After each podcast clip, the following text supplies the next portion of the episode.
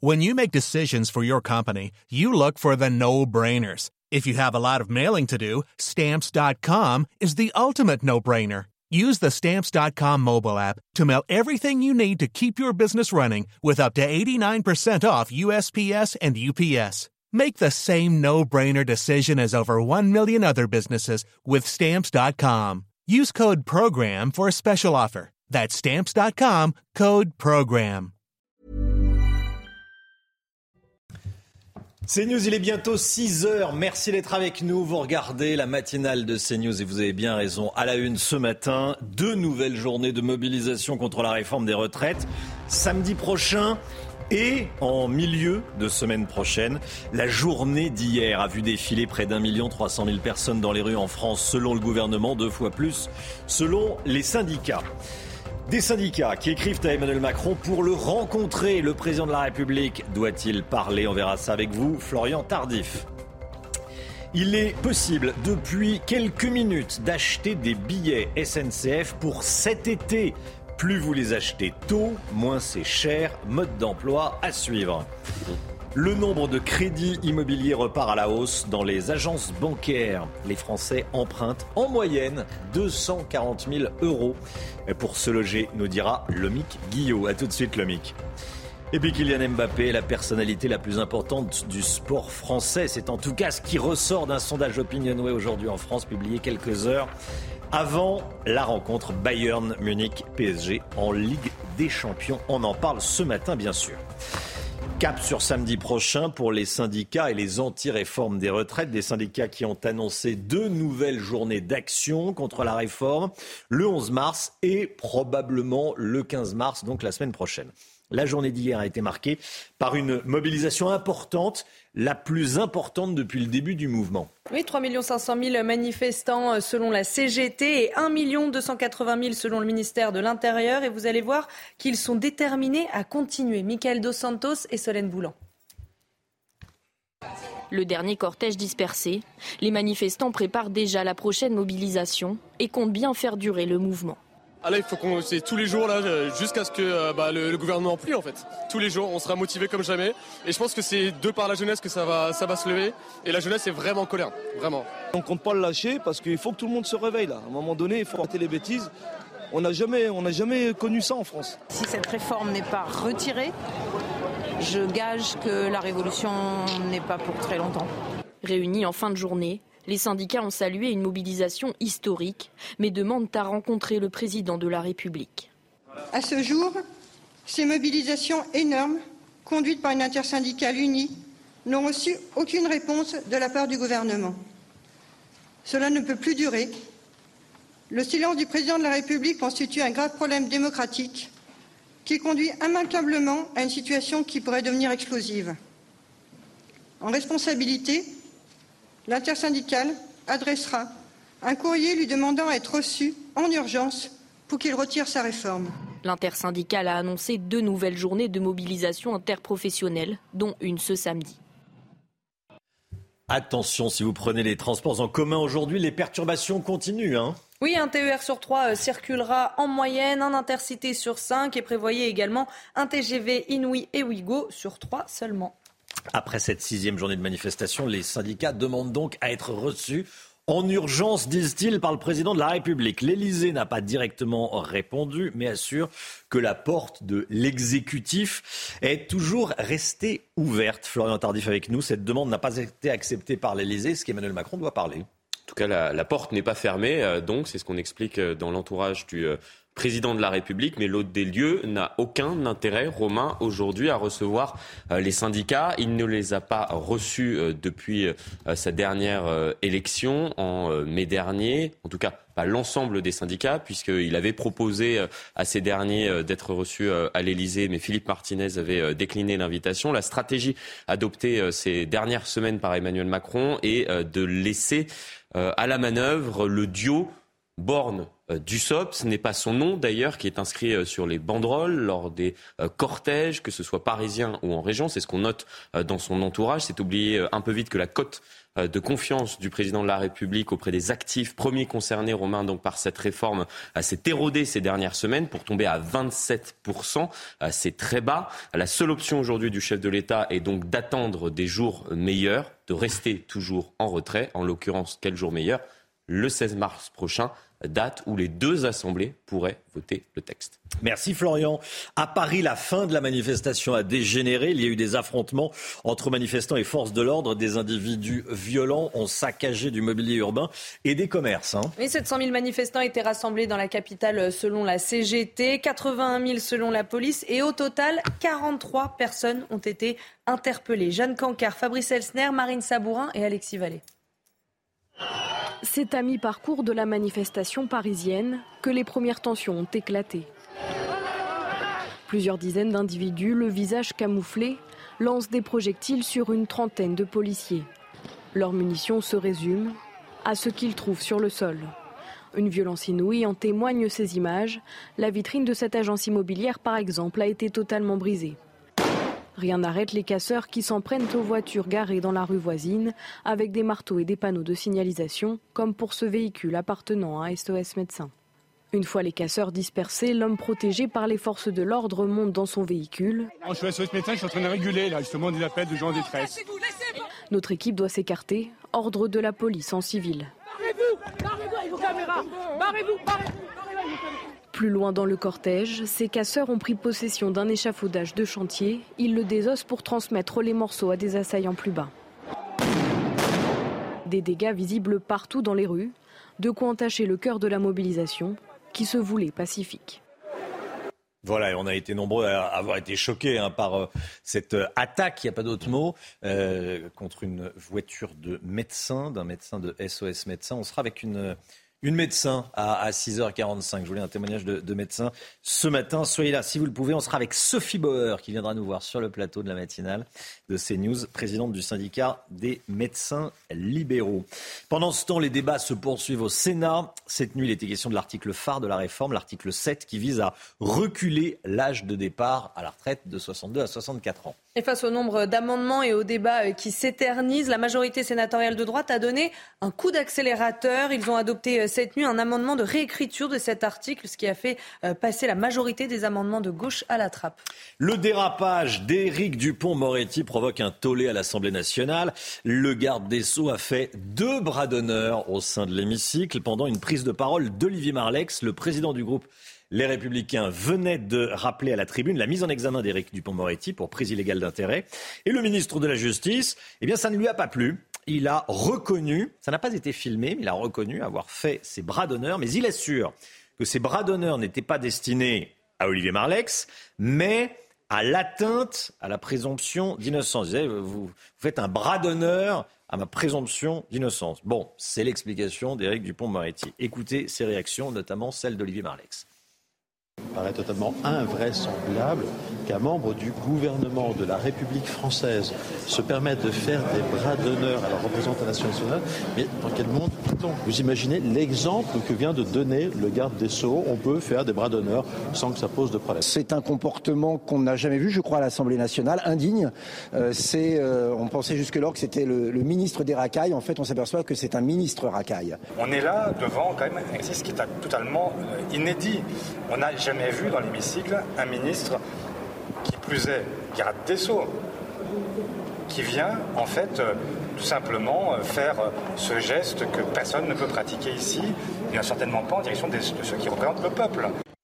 Voilà. Est-ce que Éric Dupont-Moretti peut garder son, poste de ministre? Je suis sûr que vous avez un, avis devant votre, votre, votre poste de télévision. Bon, il y a plusieurs. Vous avez entendu ces, ces réactions. Bon, ministre Racaille, ministre des Racailles, ministre Racaille. Euh, en tout cas, beaucoup de, beaucoup de réactions indignées hein, dans l'hémicycle, Florian. Oui, beaucoup de réactions euh, indignées. C'est vrai que de la part d'un ministre, d'autant plus, on s'attend, euh, en, plus on était en train de débattre de l'exemplarité des, élus, c'est presque caricatural, pour, pour ne pas dire déplorable de, la part d'Éric Dupont-Moretti de, de, faire ce geste. Est-ce qu'il va rester en poste? C'est toute la question, effectivement, alors qu'un remaniement hmm. est annoncée juste après la, réforme des retraites. Donc on, verra la décision du président de la République le niveau de l'Assemblée baisse, baisse, baisse, baisse, baisse. Il y a des députés qui lancent des appels à la, à la rébellion, à la révolte dans les universités. Euh, euh, ne serait-ce que l'habillement. Hein, on ne porte plus de mhm. cravate pour les hommes. Voilà, le niveau baisse. Le, le garde des Sceaux fait des bras d'honneur. Bon. Si c'était qu'une question de, vêtements, malheureusement. Si c'était presque débattre euh, maintenant de, de ça. Si... Effectivement. Allez, à 7h10, on sera avec Guillaume Carayon, président des Jeunes Républicains. Il viendra sur le plateau de la matinale. La vente de billets de train pour les vacances d'été, c'est très important, est officiellement ouverte. Plus on les achète tôt, les billets de train, moins ils sont chers. La SNCF les met en vente depuis 6 h ce matin, depuis 8 minutes. Oui, vous pouvez donc euh, dès maintenant réserver des TGV Nuit et des intercités euh, du 8 juillet au 3 septembre et des Ouigo du 8 juillet au 9 décembre prochain. Un dealer clandestin sous trois OQTF a agressé des policiers. Euh, il a été libéré. Et il a récidivé. Ça s'est passé à Toulon, selon les informations de Valeurs Actuelles. Ce Tunisien aurait agressé deux policiers dans la cité des œillets la semaine dernière. Oui, prétendant être mineur, il a été remis euh, en liberté en attendant son procès euh, en novembre prochain. Sauf que lundi dernier, eh bien, il a recommencé en mordant cette fois-ci un policier au sang à la main gauche, près euh, d'un point de deal. Alors pour Bruno Bartozzetti du syndicat SGP Police FO, la récidive est d'autant plus grave qu'il s'agit d'un individu en situation irrégulière connu des services de police. Écoutez. On est dans la récidive et c'est vrai que c'est une c'est un problème parce qu'à la limite bon on a un étranger à situation irrégulière qui euh, qui ne répond pas à, à cette obligation de quitter le territoire français c'est malheureusement fréquent. Mais lorsqu'on a affaire à un délinquant quelqu'un de violent euh, qui de plus est connu en matière de stup pour dealer euh, ça devient quand même très compliqué d'avoir pour les mêmes raisons, euh, les mêmes personnes sur le territoire français en situation régulière et en infraction. Cette scène totalement euh, folle qui nous vient des, États-Unis, ça se passe à, Houston, au, Texas. Oui, deux jeunes Américains enregistraient un podcast dans un café quand une voiture leur a foncé dessus. Elle brise littéralement euh, la vitre du commerce. Les images sont impressionnantes, mais heureusement, les deux jeunes hommes vont bien. regarder. It got so quiet in here. How did I?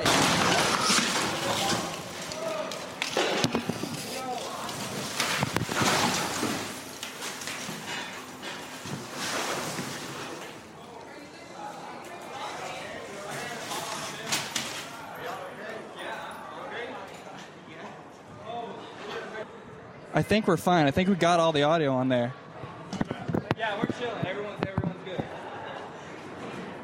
Holy shit.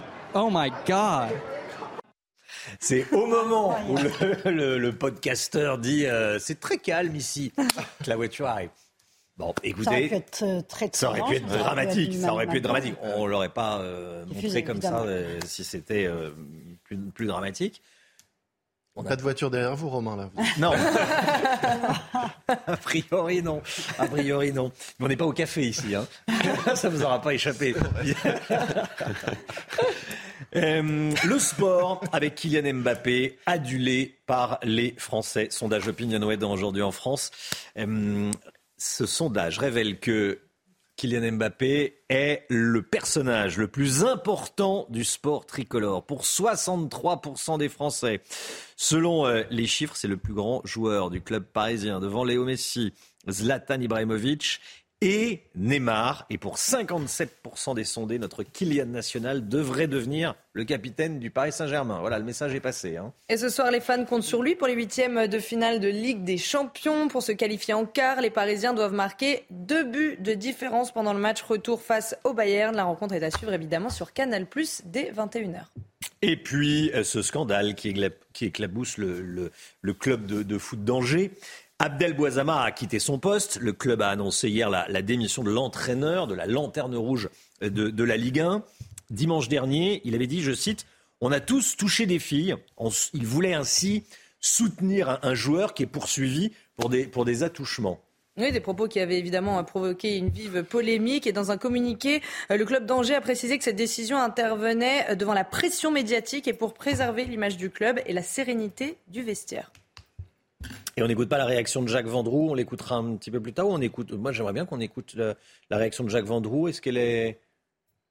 Non, on l'a pas. On l'a, ça sera pour un peu plus tard dans la matinale. Allez, restez bien avec nous. Dans un instant, on va parler des prêts immobiliers. Le nombre de prêts IMO, prêts immobiliers, euh, qui repart à la hausse. On verra ça avec le Miguel. À tout de suite. C'est News, il est 6h15. Merci d'être avec nous. Tout d'abord, le point info avec Chanel Housteau. Le père de famille rouennais qui s'était fait justice lui-même écope de 8 mois de prison avec sursis. En octobre dernier, avec l'aide de trois amis, il avait passé à tabac un adolescent qu'il soupçonnait d'avoir agressé sexuellement sa fille de 6 ans. L'un des amis du père de famille a été lui condamné à une peine de 6 mois de prison ferme. Aujourd'hui, c'est la journée internationale des droits des femmes. À cette occasion, Emmanuel Macron va rendre un hommage national à Gisèle Halimi. Une cérémonie est organisée à 16h au Palais de justice de Paris. Le chef de l'État pourrait également s'exprimer sur la proposition d'inscrire l'accès à l'IVG dans la Constitution. C'était l'un des grands combats de l'avocate féministe. Et puis attention, si vous prenez les transports en commun aujourd'hui, les perturbations continuent. Un TER sur 3 circulera en moyenne, un intercité sur 5 et prévoyez également un TGV Inouï et Ouigo sur 3 seulement. La grève, la grève a un coût économique pour le pays, mais aussi pour les grévistes. Ne pas travailler pour manifester, ça revient à, faire un, un sacrifice financier. Oui, alors même si les caisses de grève peuvent parfois alléger leurs pertes, comment les manifestants euh, s'organisent? On voit ça avec Alexis Vallée. Une journée de mobilisation pour les grévistes, c'est aussi une journée de salaire en moins. S'il faut encore poser des demi-journées, je préfère du coup sacrifier des sorties ou faire moins de choses à côté, dépenser moins d'argent et du coup garder cet argent-là que pas enfin, que j'ai pas utilisé pour faire grève. Pour les salariés syndicalisés, une solution a été trouvée pour compenser cette perte d'argent. Nous, à la CFDT, on a une caisse, euh, ce qu'on appelle la Caisse nationale d'action sociale. C'est quelque chose qui est sur les cotisations chaque année des salariés enfin euh, des, adhérents. Vous envoyez votre fiche de paye et on compense un petit peu pour soutenir justement pour ceux qui sont moins bien lotis. En moyenne, avec un salaire horaire de 11,30 euros net, un employé du secteur privé perd ainsi 79,10 euros par jour, 82,60 euros pour un ouvrier et 193,20 euros pour un cadre. Une somme qui empêche certains travailleurs de participer aux manifestations. Mais ce gréviste a un conseil pour les plus réticents. Prenez des jours de congé, prenez des RTT. Euh, il y a plein d'autres, de modes d'action qui font qu'on peut ne pas perdre d'argent tout de suite. Vaut mieux perdre, euh, je sais pas, 5-6 RTT dans l'année et partir deux ans plus tôt à la retraite. Voilà, c'est un choix. Les syndicats souhaitent à présent mener une grève reconductible, mais pour y arriver, ils devront compter sur la volonté des manifestants. Les suites de l'affaire Palmade, l'humoriste a été euh, remis en liberté hier par la Cour d'appel, mais reste soumis à un contrôle judiciaire. Il est toujours hospitalisé. Hein. Oui, une nouvelle audience se tiendra vendredi matin pour déterminer si Pierre Palmade doit être à nouveau placé en détention provisoire ou non. Toutes les explications avec Noémie Schulz du service police-justice de CNews. La Cour d'appel de Paris a décidé de remettre en liberté Pierre Palmade. Il avait été placé en détention provisoire il y a un peu plus d'une semaine. Alors cela découle directement d'une décision prise ce lundi par la juge d'instruction en charge de l'enquête sur les circonstances de l'accident. Une juge d'instruction qui, à la demande des avocats de Pierre Palmade, avait donc décidé euh, de le placer sous contrôle judiciaire pour des raisons médicales. On le rappelle, Pierre Palmade a fait un AVC il y a un peu plus euh, d'une semaine. Mais le parquet de Melun a immédiatement fait appel euh, de cette décision sous la forme d'un référé détention. Et il y a donc d'ores et déjà un nouveau rendez-vous judiciaire. Ce sera vendredi matin à 9h, euh, à nouveau devant la chambre de l'instruction de la Cour d'appel de Paris. En attendant euh, ce nouveau rendez-vous, eh bien, la Cour d'appel a décidé de remettre Pierre Palmade en liberté, mais il reste soumis à un strict contrôle judiciaire. Plus de policiers devant sa porte, pas non plus de bracelet électronique, mais l'interdiction pour lui de conduire, d'entrer en contact avec ces deux euh, passagers, euh, de quitter le territoire français, une obligation également de se soigner. Des règles assez classiques et surtout très théoriques en ce qui concerne Pierre Palmade, qui depuis euh, l'accident est hospitalisé, n'a pas quitté sa chambre et ne reçoit les visites que de ses avocats. Allez, on va parler immobilier dans un instant. Les taux d'intérêt des emprunts immobiliers continuent à grimper, mais le nombre le nombre de crédits immobiliers produits par les, banques grimpe également. Il y a de plus en plus de prêts accordés en clair pour s'acheter un appartement ou une maison. On voit ça avec le Guillot. À tout de suite. Rendez-vous avec Pascal Pro dans l'heure des pros, du lundi au vendredi de 9h à 10h30.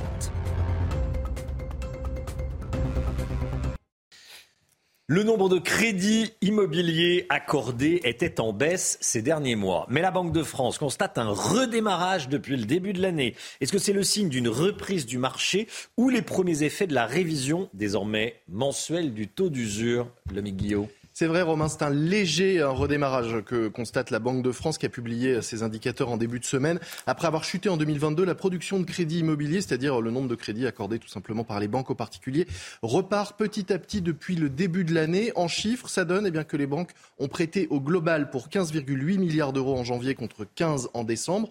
Donc c'est un peu plus. Et on prévoit même 17 milliards en février. Et le montant euh, moyen augmente aussi. Hein, vous le voyez, désormais, on emprunte un peu plus de 240 000 euros pour se loger. Alors, c'est une reprise, mais une reprise légère, parce que quand on regarde les chiffres sur un an, on est encore en recul. Cette reprise, elle est due, vous le disiez, notamment sans doute à la révision désormais mensuelle du taux d'usure, ce taux maximum au-delà duquel une banque ne peut pas prêter d'argent. Quand on ajoute le taux d'emprunt, l'assurance et les frais de dossier, ce taux est désormais fixé à 4% depuis le début du mois pour les prêts de 20 ans, et ça permet eh que certains dossiers qui ne passaient plus auprès des banques soient désormais acceptés. Alors, quel est le profil de ces emprunteurs? Eh bien, ça aussi, c'est nouveau. C'est ce que dit cette étude. La majorité des crédits pour l'acquisition d'une résidence principale sont désormais accordés à des primo-accédants, c'est-à-dire des personnes pour qui c'est le premier achat immobilier. En général, ce sont des personnes, des acheteurs plus jeunes. Ça leur permet d'emprunter sur plus longtemps et donc d'absorber eh le coût du crédit et le coût euh, des, euh, des, appartements et des maisons qui restent très élevés. Résultat, on le voit aussi, la durée d'emprunt euh, s'allonge. Elle est passée à 23 3 ans et 9 mois. c'est beaucoup. Hein. C'est beaucoup. Euh, à quel taux emprunte-t-on actuellement pour se loger? Alors ça, c'est le point noir. Hein. Les taux ne cessent de grimper. Selon les dernières données de l'Observatoire Crédit Logement CSA, le taux de crédit immobilier pour un emprunt sur 20 ans, eh bien, ce taux a dépassé les 3% en moyenne. Ils peuvent même atteindre 3,5%. Et selon les courtiers, ces taux devraient arriver à 4% environ cet été. Les conditions d'emprunt vont donc se durcir. L'accès au crédit va devenir plus compliqué, surtout pour les ménages aux revenus modestes. L'embellie ne pourrait donc être que de courte durée. Merci beaucoup, le Guillot. Voilà le nombre de crédits immobiliers accordés en hausse dans les banques. On va le suivre évidemment, ce, cet indicateur. cet indicateur, bien sûr. 6h25, le temps tout de suite avec Alexandra Blanc. La météo avec Groupe Verlaine. Installateur de panneaux solaires Thomson, garantie 25 ans. Groupe Verlaine, connectons nos énergies.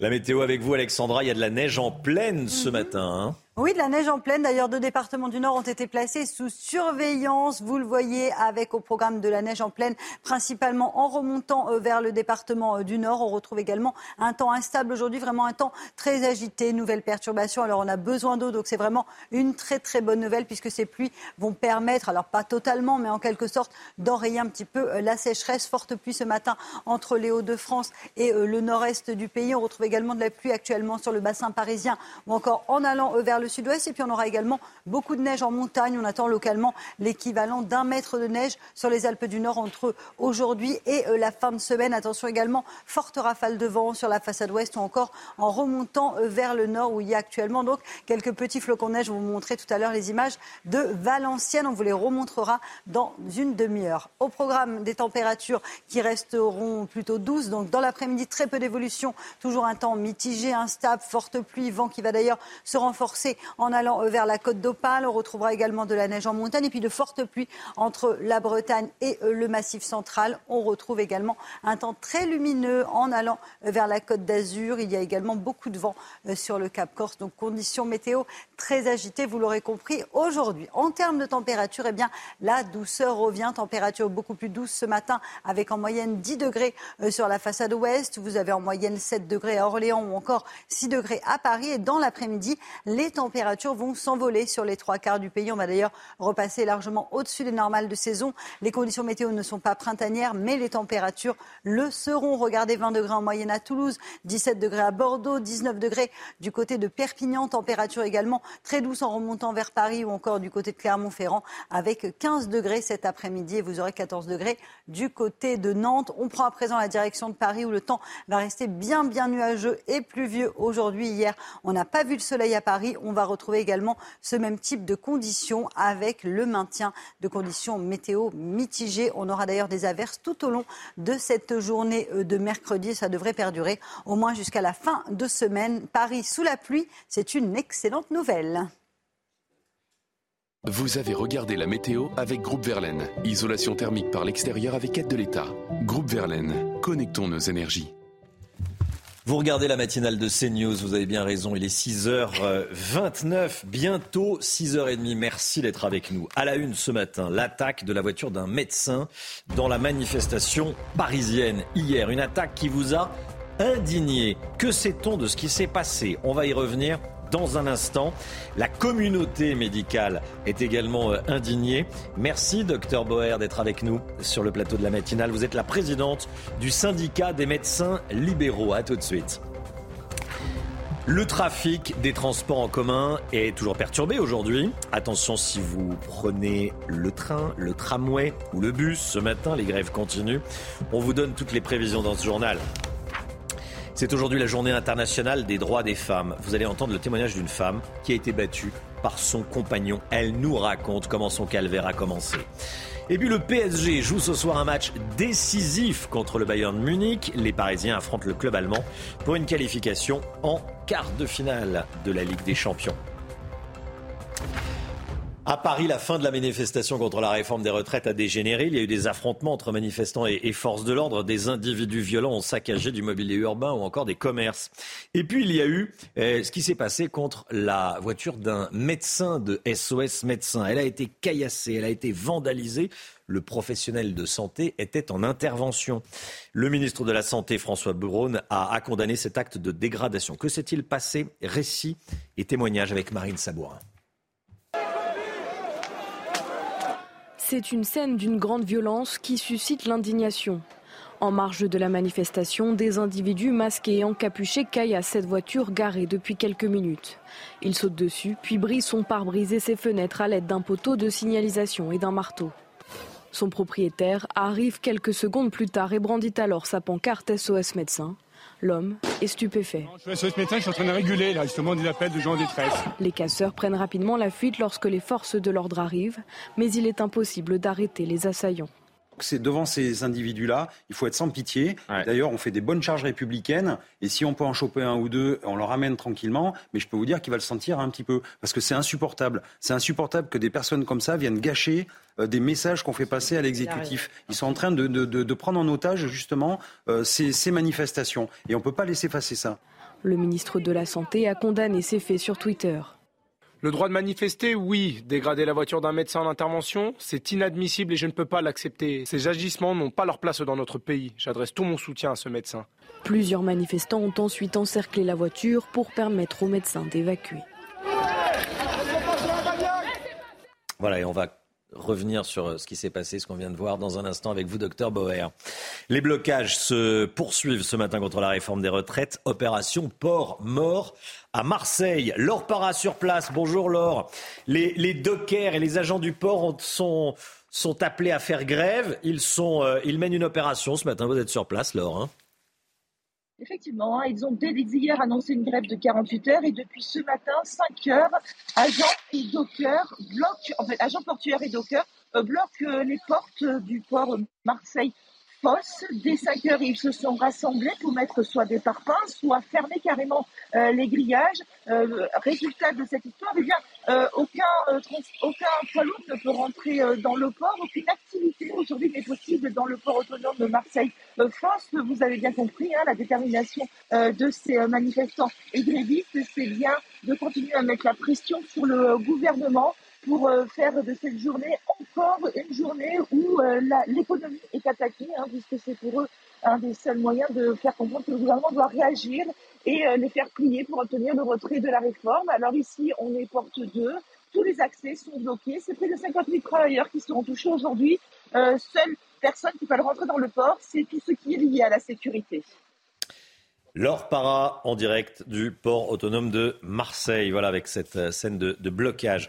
Cap sur samedi prochain. Les syndicats ont déjà annoncé deux nouvelles journées d'action contre la réforme des retraites le 11 mars samedi, et probablement le 15. Hein. Et après cette sixième journée de manifestation, les syndicats demandent à être reçus en urgence par Emmanuel Macron. L'Elysée n'a pas directement répondu, mais assure que la porte de l'exécutif est toujours restée ouverte. Attention, si vous prenez les transports en commun aujourd'hui, les perturbations continuent. Hein. un TER sur trois en moyenne aujourd'hui. C'est un peu mieux qu'hier. Il y en avait un sur cinq. Là, il y en a un sur trois. Un intercité sur cinq. Un TGV, que ce soit Inouï ou Ouigo en moyenne. Euh, sur trois, des perturbations également en Ile-de-France et notamment dans le RER. E Marine Sabourin est sur la ligne C du RER e ce matin à Issy-Val-de-Seine. Marine Sabourin qui, revient sur la situation du trafic.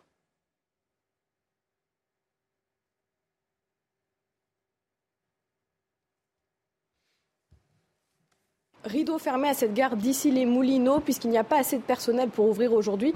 Alors nous avons échangé avec euh, les usagers pour savoir comment ils allaient s'organiser. Je vous propose de les écouter. Ah, je fais rien, je vais rentrer. Ma fille va rentrer. Elle est déjà partie au travail, donc il faut qu'elle rentre. Euh, les garder, que son mari part de l'autre côté, c'est galère quoi. Je trouve que la gare est fermée. Euh, il y a un train sur cinq vers les Tempes et les Yvelines. Et finalement, je retourne chez moi. Pour emprunter la ligne C, les usagers devront donc prendre un tramway puis deux métros, c'est-à-dire plus de 40 minutes de transport. La situation s'annonce donc très compliquée encore aujourd'hui.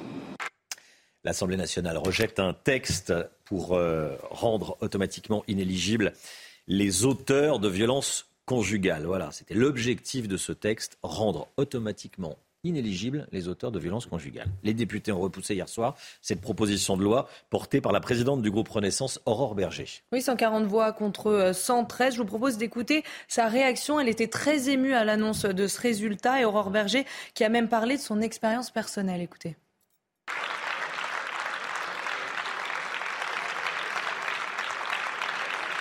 Vous m'obligez à conclure de cette manière-là. Est-ce que vous faites? Est-ce que vous faites? C'est indigne. Vous ne savez pas. Je n'accepte pas. Et je n'ai pas accepté. Je n'ai pas accepté.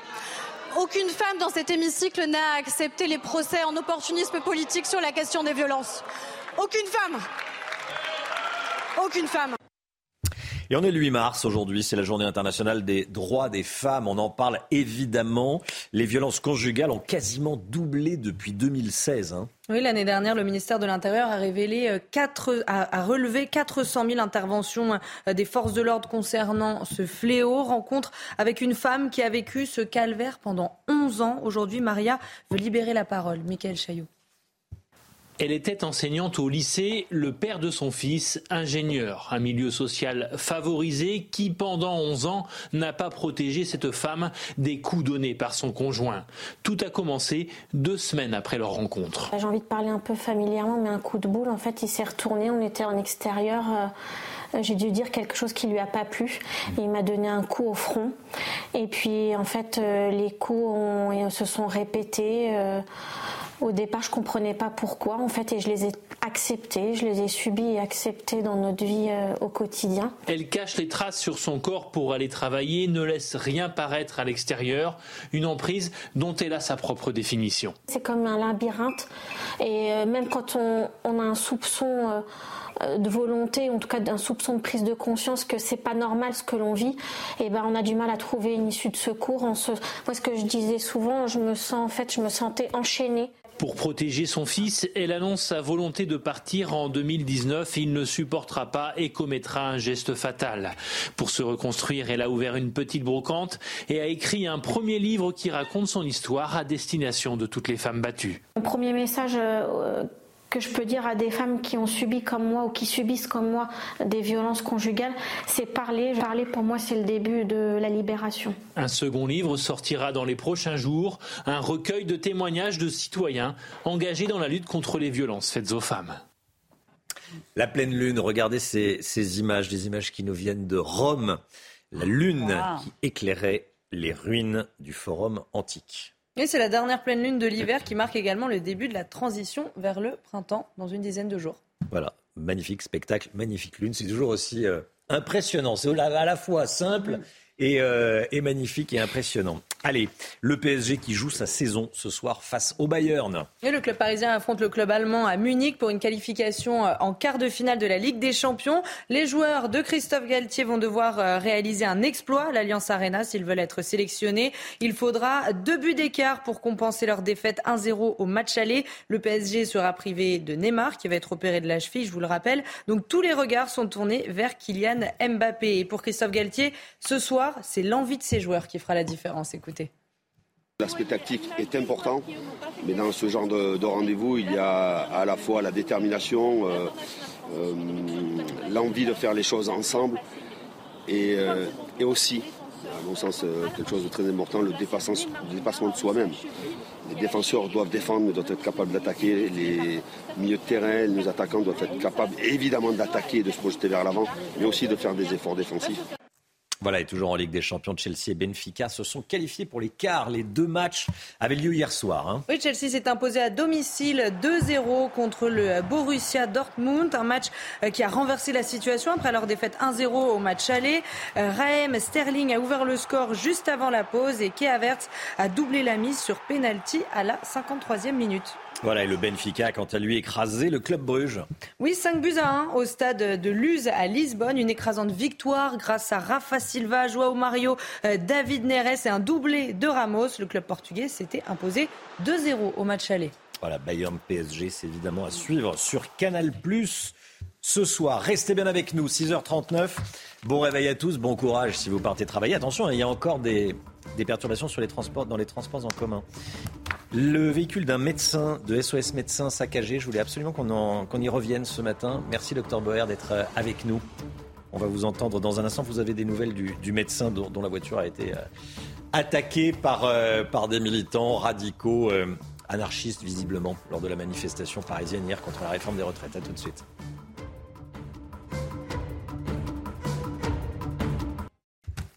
C'est nous, il est 6h42. Bon réveil à tous et merci d'être avec nous. Tout d'abord, le point info avec Chana Lousteau. Cap sur samedi prochain, les syndicats ont déjà annoncé deux nouvelles journées d'action contre la réforme des retraites, le 11 mars et probablement le 15. La journée d'hier a été marquée par une mobilisation record depuis le début du mouvement. 3 500 000 manifestants selon la CGT et 1 280 000 selon le ministère de l'Intérieur.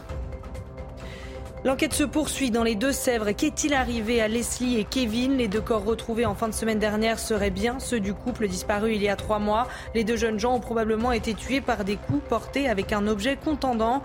En revanche, le procureur n'a pas précisé les motivations du passage à l'acte.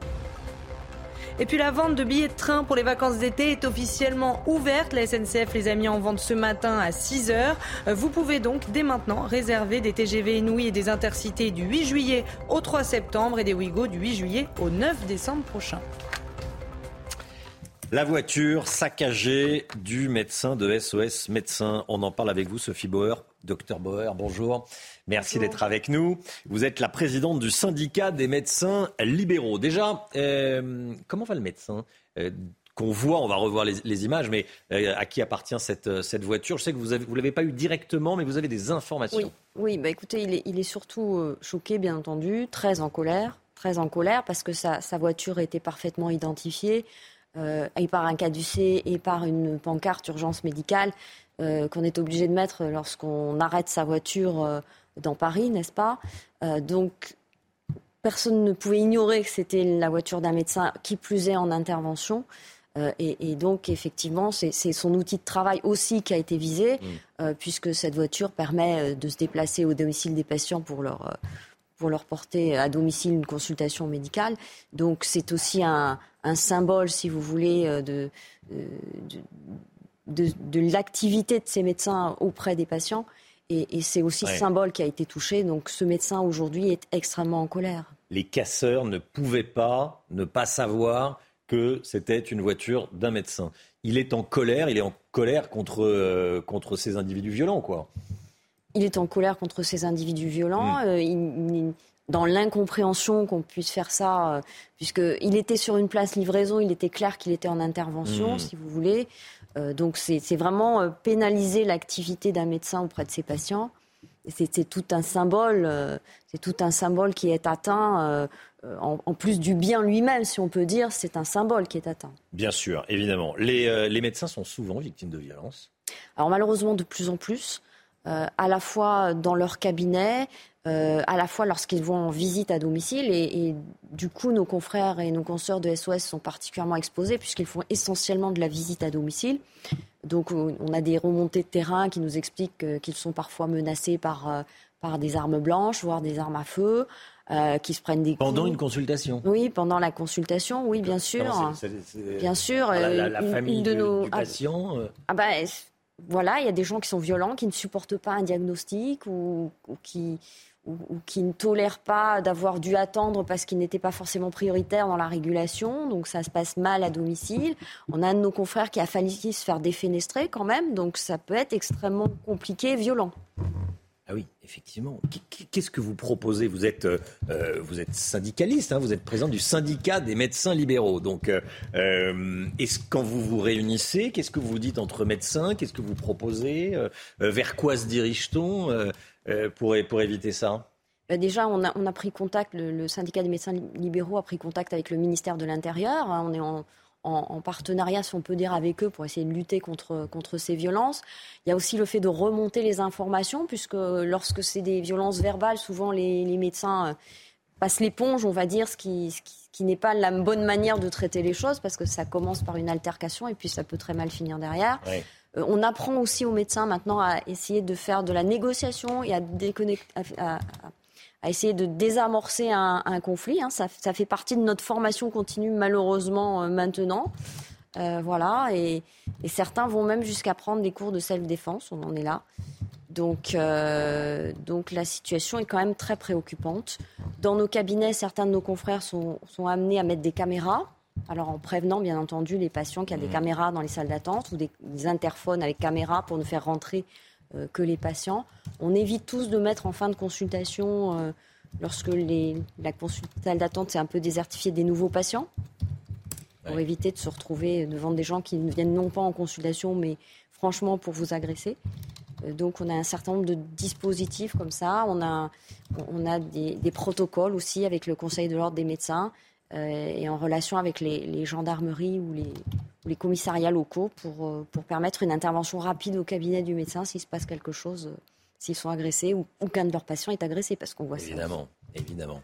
Euh, sur ce qui s'est passé hier, euh, c'est une manifestation contre la réforme des, retraites. Les, casseurs sont des, sont des anarchistes, hein, c'est, sont des, militants politiques euh, d'extrême gauche, d'ultra gauche, de gauche radicale, on les appelle comme on veut. Ils s'en sont pris aux banques, c'est symbolique une banque. Est-ce que vous pensez qu'ils s'en sont pris volontairement à la voiture d'un médecin parce qu'ils considèrent qu'un médecin c'est un anti ou, bah, Vous pensez qu'il y a un message politique aussi? On, a cette réputation. Les gens oublient gentiment de, dire qu'on travaille 55 à 70 heures par semaine. Donc, euh, le, point de départ de nos émoluments devrait normalement être au minimum deux fois le SMIC, même si vous voulez, puisqu'on travaille deux à trois fois plus que les autres. Donc voilà, euh, Nanti oui mais, on va dire, hein, parce qu'en fait, ça hmm. représente une grosse masse de travail, d'heures de travail. Alors après, c'est effectivement, c'est un symbole de société, en fait. Euh, une, société est, est qui est organisé, à un système de santé organisé, donc des médecins qui prennent en charge la population. C'est un syndrome, c'est un symptôme d'une société, une voiture de médecin. Et du coup, on ne peut pas exclure totalement que ce soit un message politique de la part de ces individus qui, s'en sont pris. Euh, on ne peut pas l'exclure. On peut pas l'exclure. Il, y, a, aussi le fait que certains euh, malfaisants essayent de casser les voitures en pensant trouver dedans des, médicaments, euh, mmh. des, des, drogues d'urgence. Euh, on ne peut pas exclure ça non plus, mais dans, le cas présent, je, pense que c'est plus effectivement, on ne peut pas exclure soit le symbole, le symbole, le symbole euh, d'une société finalement qui, a été attaquée à, travers la voiture de notre confrère. Docteur Sophie Boer, présidente du syndicat des médecins libéraux. Merci beaucoup d'être venue ce matin Merci. sur le plateau de la, de la matinale. Éric Dupont-Moretti fait des bras d'honneur dans l'enceinte de l'Assemblée nationale, dans l'hémicycle. Les bras d'honneur du garde des Sceaux. Il s'est excusé, est-ce que c'est suffisant? On en parle avec Florian Tardif dans un instant. A tout de suite. Rendez-vous avec Jean-Marc Morandini. Hier après-midi, l'Assemblée nationale a de nouveau connu une séance pour le moins tumultueuse, en plein débat sur l'exemplarité des élus. Éric Dupont-Moretti, présent au banc des ministres, a effectué deux bras d'honneur, non pas un bras d'honneur, mais deux bras d'honneur, durant une prise de parole d'Olivier Marlex, le président du groupe Les Républicains à l'Assemblée. On croit rêver, Florian. Hein on croit rêver. J'aimerais vous dire le contraire, mais, euh, mais on croit rêver. Deux bras, d'honneur et un déshonneur pour, euh, pour le, le ministre de, de, la Justice, car oui, ce n'est pas un, mais deux euh, bras d'honneur que ce dernier a fait et reconnu avoir fait dans l'enceinte de l'Assemblée nationale. Les débats portaient en début de soirée sur l'inéligibilité des, des, auteurs de violences conjugales. Olivier Marlex, le président du groupe Les Républicains à l'Assemblée nationale, s'exprimait à la tribune sur cette question et lors de son discours, il a invité je cite, la majorité à s'offrir une séance d'introspection, je le cite, énumérant au passage euh, les condamnations, les mises en examen ou les enquêtes visant les membres du camp euh, présidentiel et notamment Éric Dupont-Moretti. C'est à ce moment-là que le ministre a réalisé donc ces deux euh, bras d'honneur, ce qui a provoqué, vous l'imaginez bien, un mmh. tollé dans l'hémicycle. Le ministre a fini par reconnaître que ces gestes n'étaient selon lui pas adressés au député Marlex, mais à l'atteinte de la présomption d'innocence. Ce n'est pas ironique. Écoutez-le. Il n'y a pas un bras d'honneur, il y en a deux, mais accompagnés de paroles à chaque fois, qui sont monsieur, le, ministre, de quoi vous parlez exactement? Vous avez fait deux bras d'honneur, c'est ce que vous êtes en train de dire à l'Assemblée? Alors oui, je vous demande effectivement de préciser vos propos parce que si c'est le cas, ça n'est absolument pas admissible. Alors je vous laisse finir vos propos. Vous n'avez pas à faire des bras d'honneur dans l'enceinte de l'Assemblée nationale, monsieur le ministre. J'ai dit, madame. Alors finissez vos propos qu'on comprenne ce que vous dites. J'ai dit, madame, j'ai dit, madame, bras d'honneur à la présomption d'innocence. Je l'ai dit deux fois.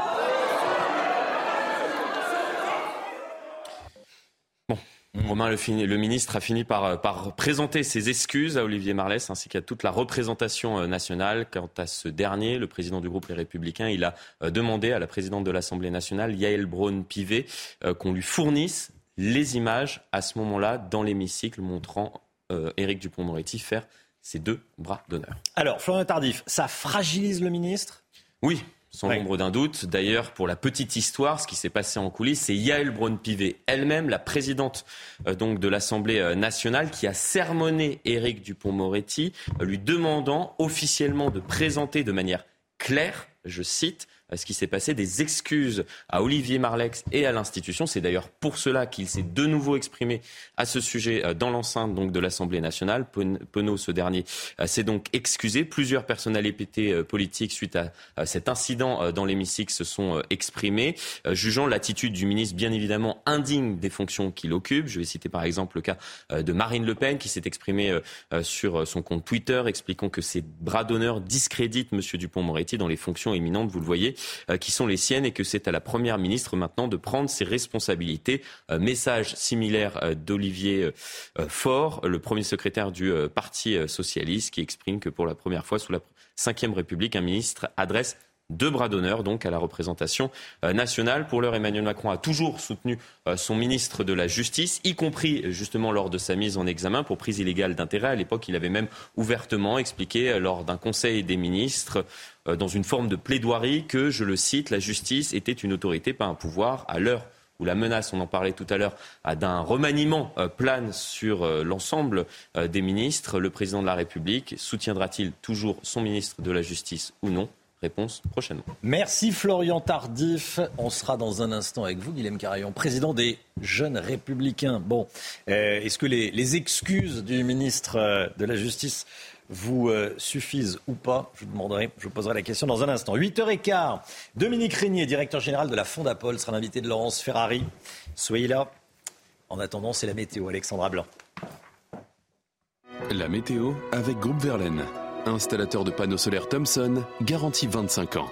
Groupe Verlaine, connectons nos énergies. Alexandra Blanc avec nous, la météo avec le retour de la pluie et de la neige en pleine aujourd'hui, Alexandra. Oui, avec le département euh, du Nord, le département du Pas-de-Calais également, deux départements placés sous surveillance puisqu'on a actuellement quelques flocons de neige en remontant euh, vers les Hauts-de-France. D'ailleurs, regardez à Valenciennes aux alentours de 5h30, 5h45 du matin, eh bien, il y avait euh, localement quelques petits flocons de neige, donc de la neige en pleine ce matin sur les régions du Nord et puis partout ailleurs de la pluie. C'est vraiment une très bonne nouvelle, de la pluie ce matin sur les trois quarts du pays. On retrouve également de bonnes rafales de vent sur le Nord ou encore en redescendant vers les régions de l'Ouest. La perturbation est très active et donc on a de la pluie et des vents assez forts d'ailleurs qui seront presque tempétueux près des côtes de la Manche cet après-midi. Beaucoup, beaucoup de vent entre la pointe du Cotentin et la côte d'Opale. On retrouve de la pluie quasiment partout. On retrouve également de la neige au-delà de 1700, 1800 mètres d'altitude sur les Alpes où l'on attend localement jusqu'à 1 mètre de neige fraîche. En revanche, dans le sud, eh bien, un temps beaucoup plus lumineux avec en prime des températures printanières. Ce matin, grande douceur notamment euh, sur le sud-ouest ou encore sur la façade atlantique, localement 10 degrés à Bordeaux ou encore à La Rochelle. Et dans l'après-midi, eh bien, les températures vont tout simplement s'envoler. Température printanière, rien à voir avec hier. 20 degrés en moyenne à Toulouse, 17 degrés à Bordeaux, 19 degrés du côté de Perpignan. Et vous aurez en moyenne 14 degrés entre Paris et Orléans. Température donc particulièrement douce malgré le retour de la pluie. Ça, c'est une très bonne nouvelle. Vous avez regardé la météo avec Groupe Verlaine. Isolation thermique par l'extérieur avec aide de l'État. Groupe Verlaine, connectons nos énergies. Vous regardez la matinale de CNews. Merci d'être avec nous. Il est bientôt 7 heures. Deux nouvelles journées de mobilisation prévues contre la réforme des retraites. Ce sera samedi et en milieu de semaine prochaine. La journée d'hier a vu défiler près d'un million trois cent mille personnes dans les rues en France, selon le gouvernement deux fois plus selon les syndicats. Dans un instant, on sera en direct avec Antoine Estève à Ambès, en Gironde, où les blocages se poursuivent. Aurélien Pradier va rencontrer aujourd'hui le numéro 1 de la CFDT, Laurent Berger. Une entrevue qui fait polémique à droite, alors que certains députés les républicains pourraient ne pas voter la réforme des retraites. On va en parler, ainsi que d'autres sujets, avec vous, Guilhem Carayon, président des Jeunes Républicains. A tout de suite. Il est possible depuis ce matin d'acheter des billets SNCF pour cet été. Plus vous les achetez tôt, moins c'est cher. Mode d'emploi à suivre. Et puis on va répondre à une question que vous vous posez sûrement, surtout avec la situation dans, les stations essence, stations service. Est-ce qu'on a le droit de remplir des jerrycans? Tiens, en vue euh, d'éventuelles pénuries, on se pose cette question, on verra ça avec Pierre Chasseret avant 7h30. Kylian Mbappé, personnalité la plus importante du sport français selon un sondage Opinionway aujourd'hui en France, publié à quelques heures de la rencontre Bayern Munich-PSG en Ligue des Champions. Deux nouvelles journées de manifestation contre la réforme des retraites. Ce sera samedi prochain et un jour de la semaine prochaine, probablement le, 15. La journée d'hier a été marquée par une mobilisation très importante, la plus importante depuis le début de cette contestation de la réforme des retraites. Oui, 3 500 000 manifestants euh, selon la CGT, 1 280 000 selon le ministère de l'Intérieur. Et vous allez voir qu'ils sont tous déterminés à continuer. Michael Dos Santos et Solène Boulan. Le dernier cortège dispersé, les manifestants préparent déjà la prochaine mobilisation et comptent bien faire durer le mouvement.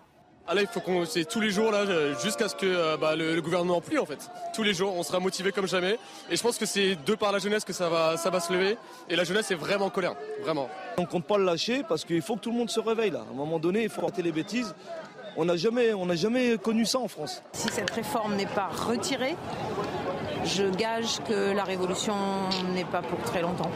Réunis en fin de journée, les syndicats ont salué une mobilisation historique, mais demandent à rencontrer le président de la République. À ce jour, ces mobilisations énormes, conduites par une intersyndicale unie, n'ont reçu aucune réponse de la part du gouvernement. Cela ne peut plus durer. Le silence du président de la République constitue un grave problème démocratique qui conduit immanquablement à une situation qui pourrait devenir explosive. En responsabilité, l'intersyndicale adressera un courrier lui demandant à être reçu en urgence pour qu'il retire sa réforme. L'intersyndicale a annoncé deux nouvelles journées de mobilisation interprofessionnelle, dont une ce samedi.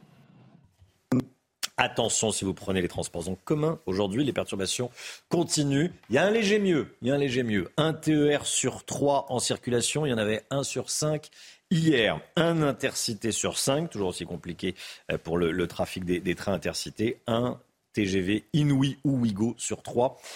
En moyenne. On va partir sur le terrain. Les, blocages se poursuivent, notamment les, blocages d'entrepôts pétroliers, Chana. Hein. Oui, des routiers, des gilets jaunes bloquent actuellement l'entrepôt euh, pétrolier de la Gironde. C'est à Ambès. On rejoint tout de suite Antoine Estève sur place. Bonjour Antoine, dites-nous comment ça se passe. Bonjour, oui effectivement, euh, des dépôts pétroliers qui sont bloqués ici. Nous sommes au nord de Bordeaux, ce sont les grands dépôts de pétroliers. Euh, il y a deux énormes dépôts ici, c'est à Bassins et à Ambès. Ce sont deux communes qui sont sur le bec d'Ambès, entre la Gironde et la Dordogne. Et ce matin, euh, ce sont des routiers principalement et des gens des dépôts pétroliers eux-mêmes, de la CGT principalement, qui sont venus bloquer ces entrepôts immenses. Alors vous voyez derrière moi les camions qui venaient ravitailler ce matin, les camions d'essence sont à l'arrêt il n'y a personne qui peut entrer ou sortir. Et la petite particularité de ce blocage ce matin aussi, de cette grande usine qui se trouve juste derrière moi, eh bien, c'est qu'il y a des gilets jaunes, des citoyens euh, de la région qui sont venus aider euh, les transporteurs, mais aussi les gens de la CGT pour tenir ce piquet de grève à l'entrée de l'usine. Merci beaucoup Antoine Estève. À Paris, la fin de la manifestation contre la réforme des retraites a dégénéré. Il y a eu des affrontements entre manifestants et forces de l'ordre. Des individus violents ont saccagé du mobilier urbain et des commerces. 700 000 manifestants étaient rassemblés dans la capitale. Selon la CGT, 81 000 selon la police. 43 interpellations au total. À Marseille aussi, les policiers ont, été blessés, Chana. Hein. Oui, ils défilaient sous la bannière syndicale Alliance Police. Ils ont été pris à partie par des individus violents. Ils ont reçu euh, des projectiles, des coups. Certains se sont fait cracher dessus. Le syndicat de police recense sept blessés au total et ils ont tous déposé plainte. Écoutez l'un d'entre eux, il est secrétaire départemental Alliance Police des Bouches-du-Rhône. Nous avons déposé plainte, bien évidemment. Les sept collègues blessés, nous irons jusqu'au bout de, nos démarches. Quand on dit que la justice doit être plus, sévère pour, pour les agresseurs, pour les, toutes les agressions commises à l'encontre des forces de l'ordre, à un moment donné, il faut qu'on soit protégé. Notre statut de policier doit être protégé. On est là pour défendre les valeurs de la République, pour défendre les citoyens. On n'est pas là pour se faire agresser et pour finir à l'hôpital, voire plus grave. Et là, encore une fois, c'est un drame qui a été évité de justesse grâce à la réactivité et aux, compétences de mes collègues de la compagnie d'intervention qui ont agi, encore une fois, je leur tire mon chapeau et je les remercie, qui ont agi très très vite. Voilà, et puis je vous le disais dans les titres, la vente de billets de train pour les vacances d'été est officiellement ouverte. Vous allez sur le site de la SNCF pour acheter les billets pour, pour cet été. Euh, c'est intéressant parce que plus on les achète tôt, plus c'est bon marché, plus on les achète tard, plus c'est mmh. cher. Donc vous avez tous les, tous les, tous les détails s'il n'y a pas grève. S'il n'y a pas grève, on espère que ce sera ah, fini d'ici là quand même, d'ici le mois de juillet. en, le, oh, disant, j'étais en train de me dire, s'il n'y a pas grève cet été, hein, s'il n'y a pas grève cet été. Mais bon, voilà, hein, euh, sérieusement, on espère qu'il n'y aura pas grève cet été, les billets de train en vente. Euh, voilà, tous ceux qui veulent faire des économies savent de quoi je parle. Les sports et Kylian Mbappé, adulé par les Français, c'est le sportif préféré des Français, c'est le personnage le plus important du sport tricolore pour les deux tiers d'entre vous. Hein. Oui, c'est ce que révèle un sondage Opinionway pour euh, aujourd'hui en France. Et selon les chiffres de ce sondage, c'est le plus grand joueur du club parisien devant Léo Messi, Zlatan Ibrahimovic et Neymar. Et pour 57% des sondés, notre Kylian national devrait devenir le capitaine du Paris Saint-Germain. Et ce soir, les fans, justement, comptent sur lui pour les huitièmes de finale de Ligue des Champions. Pour se qualifier en quart, les Parisiens doivent marquer deux buts de différence pendant le match retour face au Bayern. Match à, suivre sur Canal+, évidemment, à partir de 21h. Et puis ce scandale a éclaboussé le, club d'Angers. Abdel Boisama a dû quitter son poste. Le club a annoncé hier la, démission de l'entraîneur de la Lanterne Rouge de, Ligue 1. Dimanche dernier, il avait dit, je cite, on a tous, tous touché des filles. Il voulait soutenir euh, un joueur poursuivi pour des attouchements. Il a dit bah, on l'a tous fait. Bah non. Euh, des propos qui avaient provoqué une vive polémique. Dans un communiqué, le club d'Angers a précisé que cette décision intervenait euh, devant la pression médiatique et pour préserver l'image du club et la sérénité du vestiaire. C'est-à-dire qu'il n'était pas soutenu par ses joueurs. J'allais dire heureusement. Jacques Vendroux, journaliste sportif d'Europe 1, bien sûr, réagit, dit que c'est une bonne nouvelle que cette démission c'est une bonne décision qui, euh, démissionne. Il n'a pas le droit de, tenir ce genre de propos, d'abord dans un premier temps. Deuxièmement, il faut rappeler qu'il est entraîneur d'un club de Ligue 1 football. Il l'est plus maintenant. Euh, les résultats étaient mauvais, mais à la limite, ça c'est complètement secondaire par rapport à ses, à propos. Et je rappelle aussi qu'il est très exposé, je veux dire, euh, par rapport à la presse, par rapport à, à l'entité du SCO d'Angers, qui est un des grands clubs du football français. Et il n'a pas le droit de, de tenir ce genre de propos. C'est une faute professionnelle. CNews, il est 7h08. Merci d'être avec nous. Merci d'avoir choisi CNews. Dans un instant, on sera avec Guilhem Carayon, président des Jeunes Républicains. On va parler d'Aurélien Pradier qui reçoit tout seul, j'allais dire, avec euh, euh, quelques, quelques autres députés, les Républicains, Laurent Berger. Bon, est-ce que les Républicains soutiennent ou pas cette initiative On va en parler. Et puis Éric Dupont-Moretti, qui fait des bras d'honneur à l'Assemblée nationale. Est-ce que vous êtes choqués Est-ce que hum, les excuses sont suffisantes? On en parle avec Guillaume Carillon dans un instant. A tout de suite. C'est nous, il est 7h10. Merci d'être avec nous, Éric Dupont-Moretti, à l'Assemblée nationale qui fait des bras d'honneur, Aurélien Pradier qui euh, prend euh, la liberté, j'allais dire, de recevoir Laurent Berger, le numéro 1 de la CFDT. On en parle avec Guilhem Carayon, président des Jeunes Républicains. Merci d'être avec nous ce matin sur le plateau de la matinale. Bon, déjà l'affaire des, des bras d'honneur. Éric Dupont-Moretti s'est excusé après ces deux bras d'honneur. Est-ce que, chez les Républicains, ça vous suffit ou pas? Moi, j'avais beaucoup d'admiration pour euh, l'avocat pénaliste Tony Truant, ténor des barreaux. Euh, là, ce geste, il est, euh, il est inqualifiable. Euh, il est choquant, il est vulgaire, il est grossier. je crois qu'Éric Dupont-Moretti, ministre de la Justice, il est temps que ça s'arrête. c'est tellement révélateur. Alors, il est temps que ça s'arrête, ça veut dire que vous appelez à la démission? Bah oui, parce que c'est tellement révélateur en fait de, de, la faillite morale de ce gouvernement qui, sur le fond, n'arrive pas à gérer les problèmes des Français. Éric Dupont-Moretti, il est à la tête d'un ministère euh, de la Justice euh, qui est complètement paralysé, qui n'arrive pas à faire exécuter les peines. Les gens euh, sont à 70%, estiment à 70% que la justice ne fonctionne pas dans notre pays. Et, et, lui, il se permet sur la forme d'avoir ce geste qui est complètement déplacé à l'égard de la représentation nationale et donc à l'égard de tout le peuple français c'est tout le peuple français qui est insulté à travers ce geste. Donc moi, je trouve ça choquant. C'est indigne de sa fonction. Ah bah bien sûr. Hmm. Alors lui dit qu'il faisait un bras d'honneur, non pas à Olivier Marlex, le président du groupe Les Républicains à, l'Assemblée nationale, mais aux, atteintes euh, à sa présomption d'innocence, parce qu'Olivier Marlex rappelait la mise en examen d'Éric Dupont-Moretti. Moi, je l'interprète pas comme ça. Euh, un bras d'honneur, euh, il n'y a pas beaucoup d'interprétations différentes autres qu'une insulte. c'est vulgaire, il n'a pas à faire ça. Il est ministre de la Justice il devrait se contenir. On n'est pas, euh, on n'est pas dans un prétoire. Euh, il a une fonction qui est celle d'être représentant de tous les Français, du système mmh. de justice devant tous les Français. Il doit se contenir. Il ne peut, pas, il peut pas procéder de la sorte. Et moi, j'ai l'impression qu'il insulte les Français. Et donc, vous demandez ce matin, euh, au nom des jeunes républicains, la démission du, garde des Sceaux. Je pense qu'il ne peut pas rester à la tête de ce ministère dans ces conditions-là. En mmh. tout cas, c'est ce que demandent beaucoup de députés à l'Assemblée nationale. Euh, beaucoup de députés des Républicains. Ça me semble compliqué de rester en poste, surtout dans une situation sociale. Vous avez pu en discuter avec Eric Ciotti? Non. Pas encore? Non. Pas encore. Avec Olivier Marlex euh, je ne crois pas qu'Olivier Marlex ait demandé sa démission. Non. Euh, c'est ce qu'ont demandé certains députés de LR, mmh. d'autres groupes parlementaires. on, verra, c'est à lui de tirer mmh. les conséquences. En tout cas, c'est un geste qui est, qui est, impardonnable. Le gouvernement a besoin des républicains pour voter la réforme des retraites. ça, ça, remet en cause le, le, soutien des républicains à la réforme des retraites? Ah non, parce que là, on parle d'un geste qui est, vulgaire, qui n'a rien à voir avec le texte sur le fond de la réforme des retraites. Nous, on pense que cette réforme, elle est nécessaire. Mais qui peut tendre les relations entre le gouvernement et. Oui, les, députés des Républicains, ils ne vont, pas juger, ils vont pas juger à l'aune d'un geste déplacé du, du, ministre de la Justice. Non, nous, on regarde le texte. Euh, pour, pour, être très transparent avec vous, à l'origine, euh, on ne voulait pas voter ce texte parce que dans ces conditions-là, c'était c'était pas possible. Mmh. Euh, il n'y avait pas d'avancée sociale, il n'y avait pas d'augmentation des petites retraites. Il y a quand même 2 millions de retraités qui étaient lésés à l'origine de ce projet, et donc on ne voulait pas le voter. Et puis, euh, au fur et à mesure des négociations avec le gouvernement, il y a eu un certain nombre d'avancées qui ont été obtenues par Éric Ciotti, par Olivier Marlex, par Bruno Retailleau et notamment sur les petites retraites, notamment sur les carrières longues, le fait que ceux qui ont commencé à travailler avant 21 ans pourront partir après 43 annuités. Et avec ces avancées-là, et on continue à en avoir, euh, notamment au Sénat, il y a l'examen du texte en ce moment au Sénat, euh, bah, on espère pouvoir la voter si la réforme bah, permet de, protéger euh, les petites retraites notamment. Aurélien Pradier reçoit Laurent Berger ce matin. Aurélien Pradier, qui est donc député Les Républicains, qui était vice-président du parti, qui ne l'est plus sur décision d'Éric Ciotti, qui reçoit le numéro un de la CFDT. C'est assez baroque. Qu'est-ce que vous en dites déjà? Les, autres députés des Républicains, notamment Éric Ciotti, Olivier Marlex, ont également rencontré Laurent Berger il y a quelques semaines, hmm. euh, au moment où le dialogue entre les députés et les organisations syndicales euh, se faisait. Euh, moi, je considère que c'est normal de rencontrer les organisations syndicales.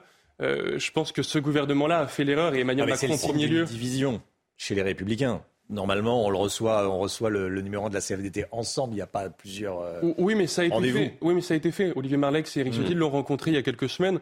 Donc moi, ça me choque pas. Je pense que c'est sa liberté de parlementaire. Euh, mais ce que je constate, c'est que le gouvernement et surtout le président de la République n'ont pas dialogué avec euh, les corps intermédiaires, avec les organisations syndicales. Et c'est parce qu'il y a eu cette absence d'écoute, cette absence de dialogue, bah, que les gens aujourd'hui sont aussi nombreux dans la rue. la dernière grande réforme des retraites, c'était 2010, sous Nicolas Sarkozy.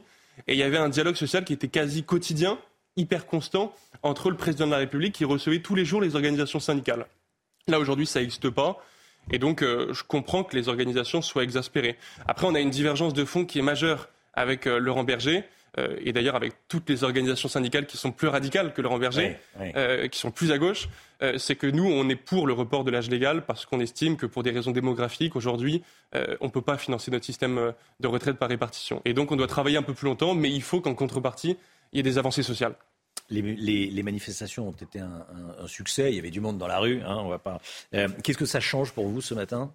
Déjà, c'est paradoxal parce qu'on a l'impression que les manifestants se comportent mieux dans la rue que certains députés ou certains membres du gouvernement euh, dans l'enceinte de l'hémicycle. Euh, donc c'est assez frappant de voir à quel point le débat politique aujourd'hui est devenu, est devenu pitoyable. Quoi. Euh, enfin, moi, j'en discute, euh, j'en discute avec des gens qui me disent, euh, putain, les, politiques sont en train de, sont lamentables, quoi, donnent une image qui, est grotesque en fait de, la représentation nationale.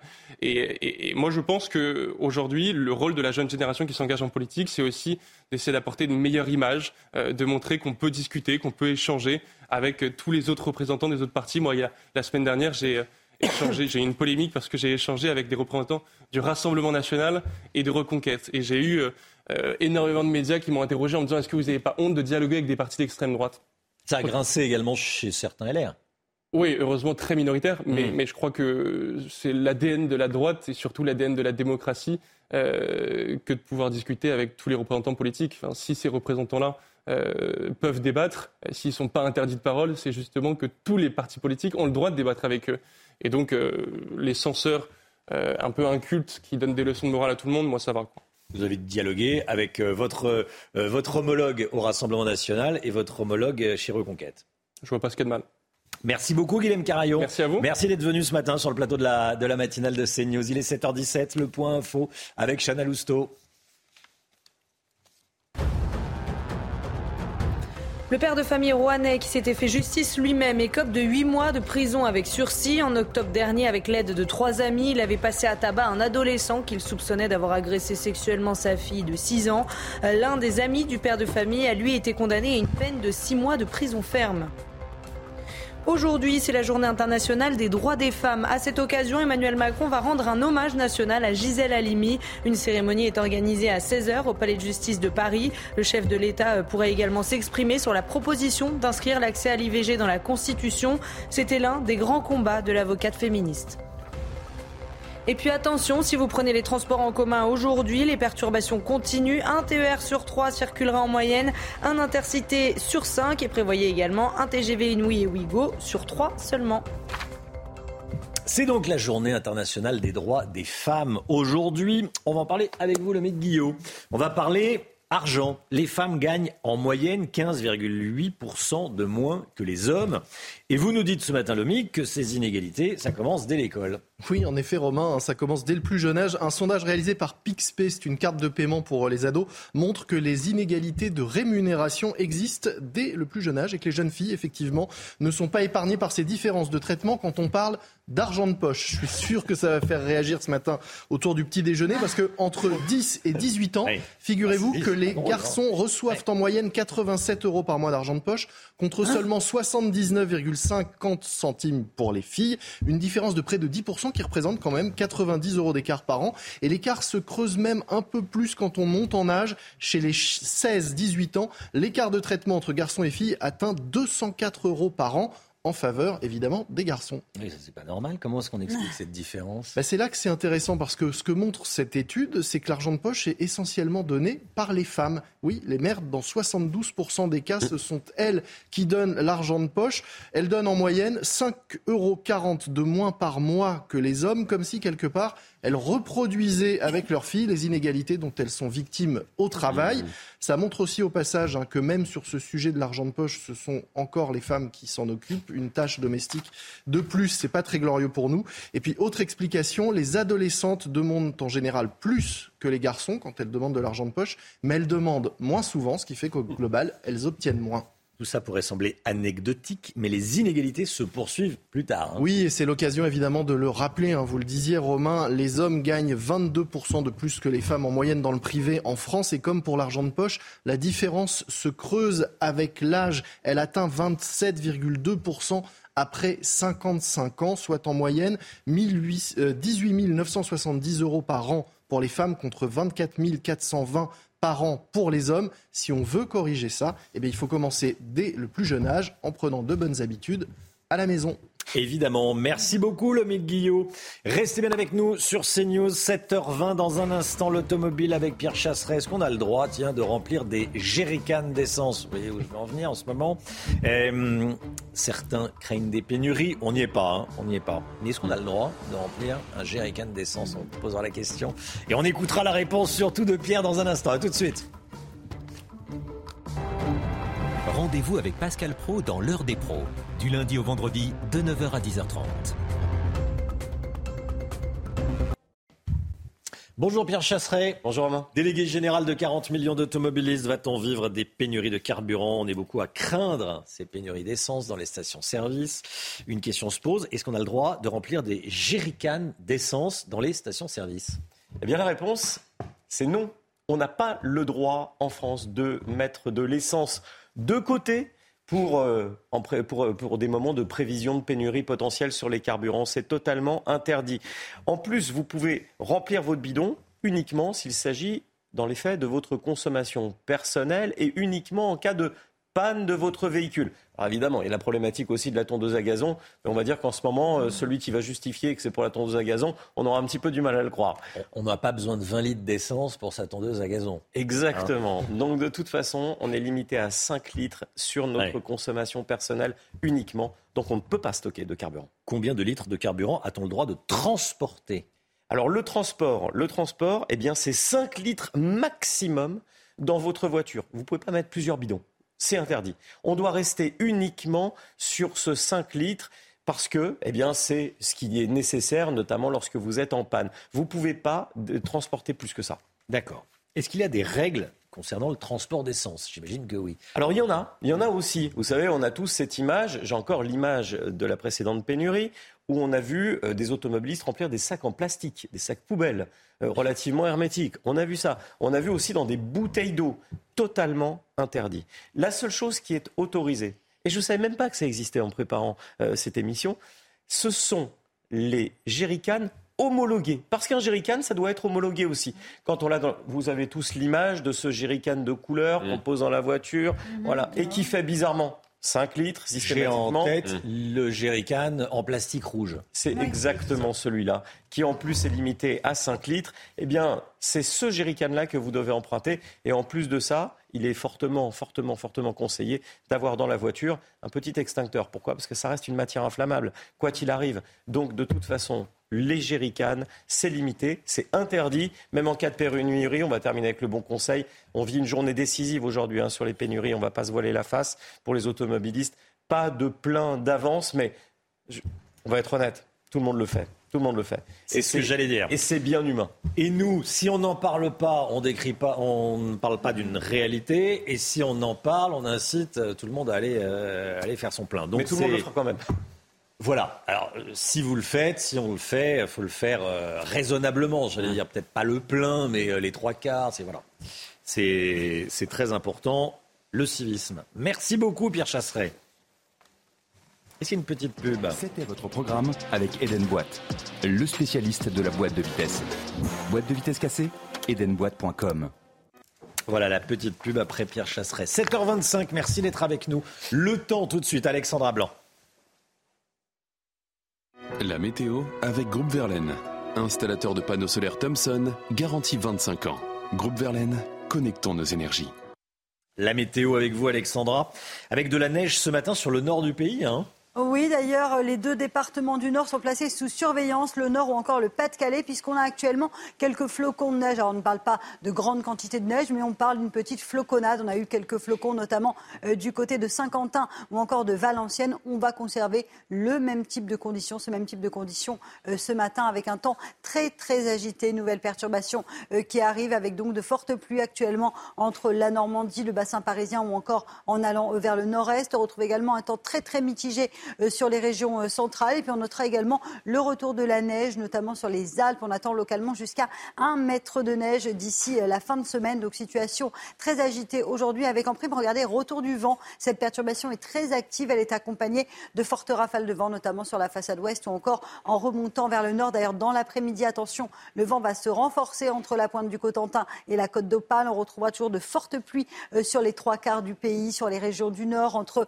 la Bretagne et le massif central. Toujours de la neige en montagne et finalement, pour retrouver un temps un peu plus lumineux, il faudra aller vers les régions méridionales. Attention également au vent qui va souffler bien fort sur le Cap Corse. Les températures, changement de décor là aussi, retour d'un temps agité, retour d'un flux océanique et donc, conséquence, les températures sont de nouveau très douces, 10 degrés en moyenne sur la façade atlantique ce matin, 5 degrés du côté de Perpignan et puis dans l'après-midi, regardez ces températures qui s'envolent, températures tout simplement printanières. Par effet de fun, on pourrait localement dépasser les 21, 22 degrés en allant vers le Pays Basque aujourd'hui. Vous aurez 19 degrés à Perpignan, 20 degrés à Toulouse et puis la douceur qui gagne également les régions centrales ou encore le nord, 14 degrés pour nos amis d'Orléans, 14 degrés également à Paris ou encore 15 degrés à Clermont-Ferrand. Ces températures qui vont s'envoler, la douceur va se maintenir au moins jusqu'à la fin euh, de la semaine avec toujours du mauvais temps, de la pluie, défilé de perturbations cette semaine. C'est une très bonne nouvelle, vous le savez. On manque d'eau, notamment en Bourgogne. Regardez ces images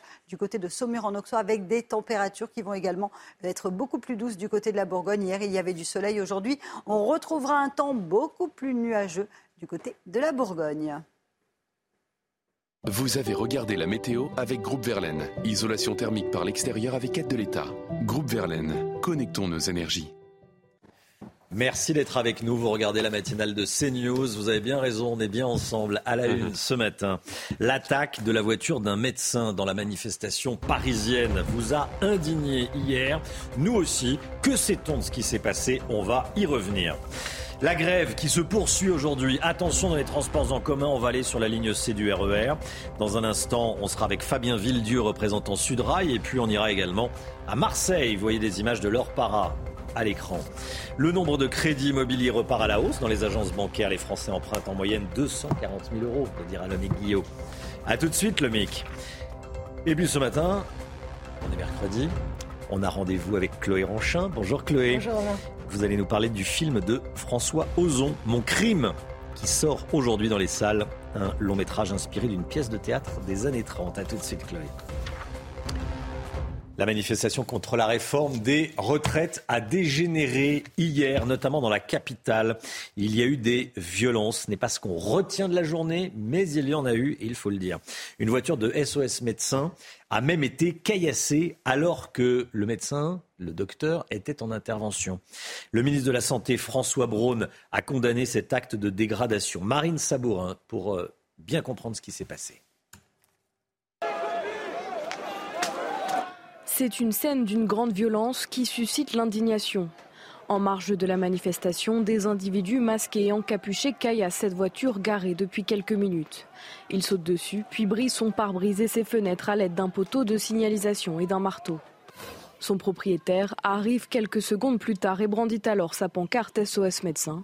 L'homme est stupéfait. Je suis médecin, je suis en train de réguler là, justement des appels de gens en détresse. Les casseurs prennent rapidement la fuite lorsque les forces de l'ordre arrivent, mais il est impossible d'arrêter les assaillants c'est devant ces individus-là, il faut être sans pitié. D'ailleurs, on fait des bonnes charges républicaines, et si on peut en choper un ou deux, on le ramène tranquillement. Mais je peux vous dire qu'il va le sentir un petit peu, parce que c'est insupportable. C'est insupportable que des personnes comme ça viennent gâcher euh, des messages qu'on fait passer à l'exécutif. Ils sont en train de, prendre en otage justement euh, ces, manifestations. Et on ne peut pas laisser passer ça. Le ministre de la Santé a condamné ces faits sur Twitter. Le droit de manifester, oui. Dégrader la voiture d'un médecin en intervention, c'est inadmissible et je ne peux pas l'accepter. Ces agissements n'ont pas leur place dans notre pays. J'adresse tout mon soutien à ce médecin. Plusieurs manifestants ont ensuite encerclé la voiture pour permettre aux médecins d'évacuer. Cap sur samedi prochain. Les syndicats ont déjà annoncé deux nouvelles journées d'action contre la réforme des retraites, le 11 mars et probablement le 15. On est en direct avec Fabien Villedieu, représentant Sudrail. Bonjour Fabien Villedieu, merci d'être avec nous. Vous appelez donc à une nouvelle journée de, manifestation samedi prochain. Qu'est-ce que vous en attendez exactement? Il y a eu du monde hier. Hein. La France n'était pas à l'arrêt, hein. on ne va pas se raconter d'histoire, mais il y avait beaucoup de monde dans la rue. Ben, il y avait beaucoup de monde. Euh, c'est pas qu'il y avait beaucoup de monde, c'est qu'on a une manif historique de ces, sans parler, sans rentrer dans le débat, chiffre police, chiffre organisation syndicale. Si vous prenez les chiffres de la police, il n'y a jamais eu autant de monde recensé depuis ces 30 dernières années. C'est pas qu'il y a eu du monde, c'est la plus grosse manifestation chiffre police depuis ces 30 dernières années. Donc c'était un raz-de-marée. Et c'est pas la première fois, c'est la quatrième fois en immobilisation où on dépasse le million de personnes. Donc, il un moment donné, il faut que le gouvernement prenne en considération ce qui se passe, prenne en considération les grévistes, prenne en considération l'opinion publique, prenne en considération toute la souffrance qu'il y a derrière en France, justement par rapport au refus de cette réforme des retraites à 64 ans. Vous attendez à ce qu'il y ait plus de monde samedi prochain? Je ne vais pas à chaque fois faire des pronostics parce que le problème des pronostics, euh, généralement, euh, on a une chance sur deux de se planter. En tout cas, ce que je peux vous dire, c'est qu'il y a encore du jus, voilà, il y a encore de l'essence, il y a encore de la volonté, il y a encore une volonté. D'abord, il y a un certain nombre de secteurs professionnels qui sont en grève reconductible. Voilà, la SNCF, à la RATP, euh, les raffineurs, EDF. E voilà, il y a toute une série de secteurs professionnels qui sont en grève reconductible. il y a aujourd'hui des manifestations.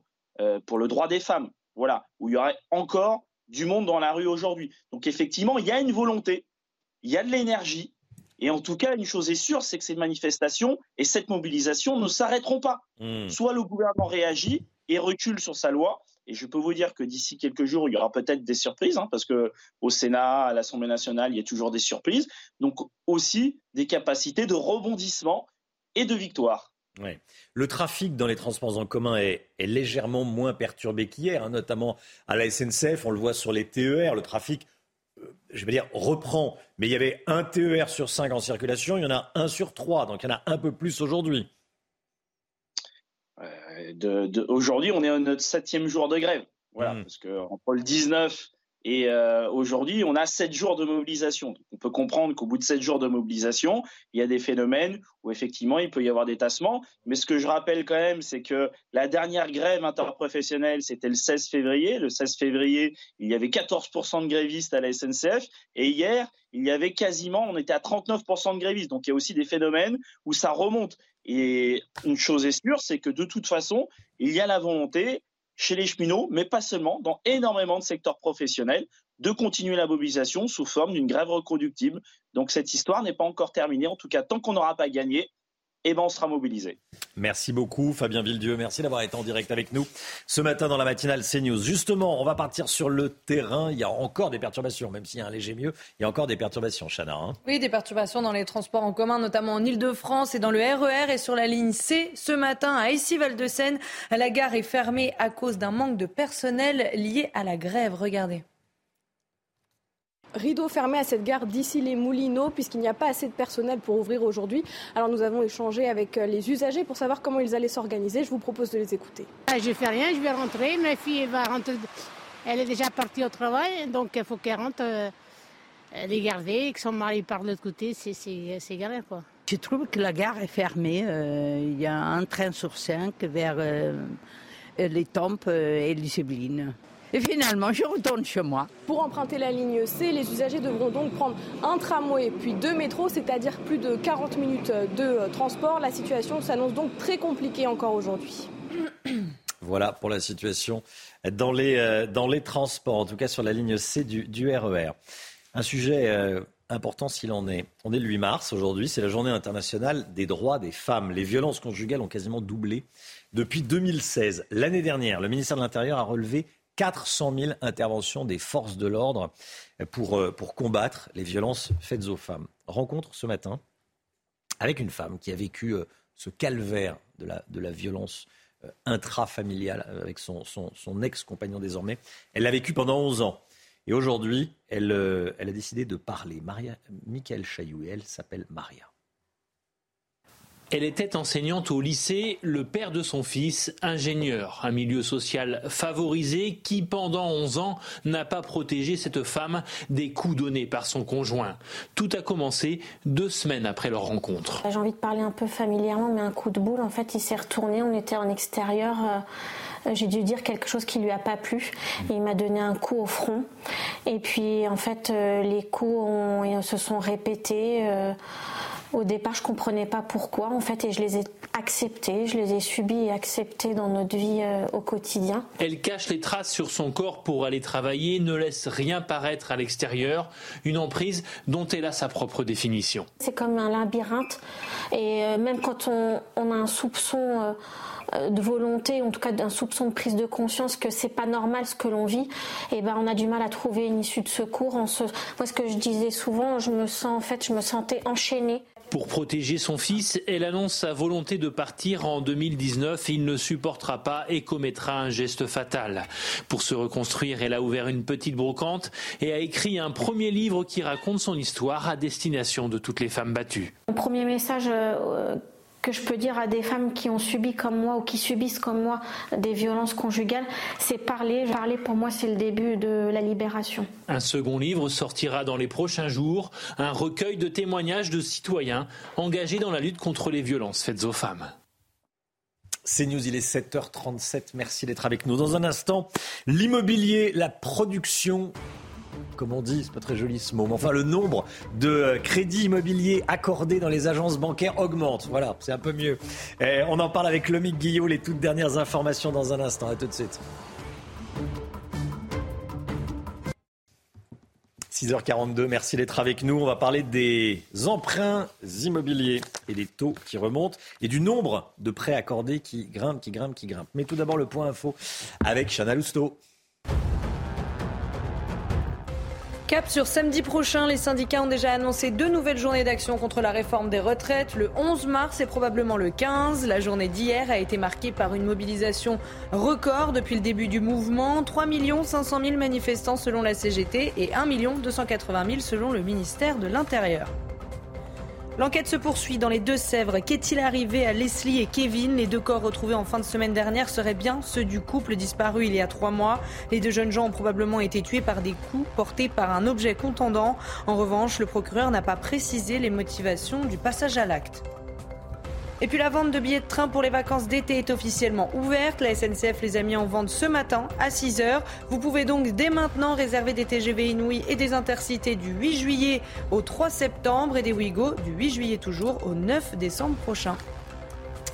Le nombre de crédits immobiliers accordés était en baisse ces derniers mois, mais la, la Banque de France constate un redémarrage depuis le début de l'année. Le Guillot, le marché redémarre. Qu'est-ce qu'on constate exactement? Alors Romain, c'est vrai que cette étude de la Banque de France le dit. Hein, elle a été publiée en début de semaine. Après avoir chuté en 2022, la production de crédits immobiliers, c'est-à-dire le nombre de prêts accordés euh, par les banques, reprend petit à petit depuis le, début de l'année, concrètement, les banques ont prêté pour 15,8 milliards d'euros en janvier contre 15 milliards seulement, on pourrait dire, en décembre. Et on pourrait même atteindre 17 milliards en février. Le montant moyen augmente aussi un peu plus de 240 000 euros. C'est ce qu'on emprunte aujourd'hui en France pour se loger. Alors, c'est une petite reprise, hein, car on reste tout de même en dessous des niveaux d'il y a euh, un an. Cette reprise, on l'explique en partie par la révision désormais mensuelle du taux d'usure. C'est le taux maximum auquel une banque peut vous prêter de l'argent quand on ajoute au taux de crédit les frais de dossier et l'assurance. Ce taux est désormais fixé à 4% en mars pour les prêts de 20 ans et plus, ce qui fait que des acheteurs dont le dossier ne passait pas auprès de la banque il y a quelques mois peuvent désormais de nouveau emprunter et ça relance le marché. Quel est le profil des, emprunteurs? On le connaît? Oui, c'est nouveau. C'est ce qui ressort aussi de, cette étude. La majorité des crédits pour l'acquisition d'une résidence secondaire se font désormais à des primo-accédants, c'est-à-dire des ménages ou des personnes pour qui c'est le premier achat immobilier. Ils sont par définition souvent plus jeunes. Ils peuvent donc emprunter sur des durées plus longues, ce qui permet d'absorber le coût de l'immobilier qui est toujours très élevé, mais aussi le coût du crédit qui est de plus en plus cher puisque les taux remontent. Résultat aussi, eh bien, les durées d'emprunt ne cessent de s'allonger. On emprunte désormais en moyenne, quand on est primo-accédant, sur 23 ans et 9 mois C'est une durée vraiment longue, sachant que la durée hmm. maximum euh, à laquelle on peut emprunter, c'est 25 ans. Il me semble que vous avez parlé de résidence secondaire. C'est bien les résidences principales. Hein, les primo-accidents pour une résidence principale. Euh, à quel taux emprunte-t-on en ce moment pour se loger? C'est le point noir. Les taux ne cessent de grimper selon les dernières données de l'Observatoire Crédit Logement CSA. Les taux de crédit immobilier pour un emprunt sur 20 ans ont franchi la barre des 3%. Sur 25 ans, ils dépassent même les 3,5% et les courtiers prévoient qu'ils seront à 4% environ cet été. Les conditions d'emprunt vont donc se durcir et l'accès au crédit immobilier va devenir de plus en plus difficile, notamment pour les ménages aux revenus modestes. Cette embellie pourrait donc être de courte durée seulement. Merci beaucoup, Lomique Guillot. Restez bien avec nous. Il est 8h moins le quart dans un instant. La politique et le voile islamique qui s'invitent à la journée des droits des femmes aujourd'hui. On va en parler avec Paul Sugy dans un instant. À tout de suite.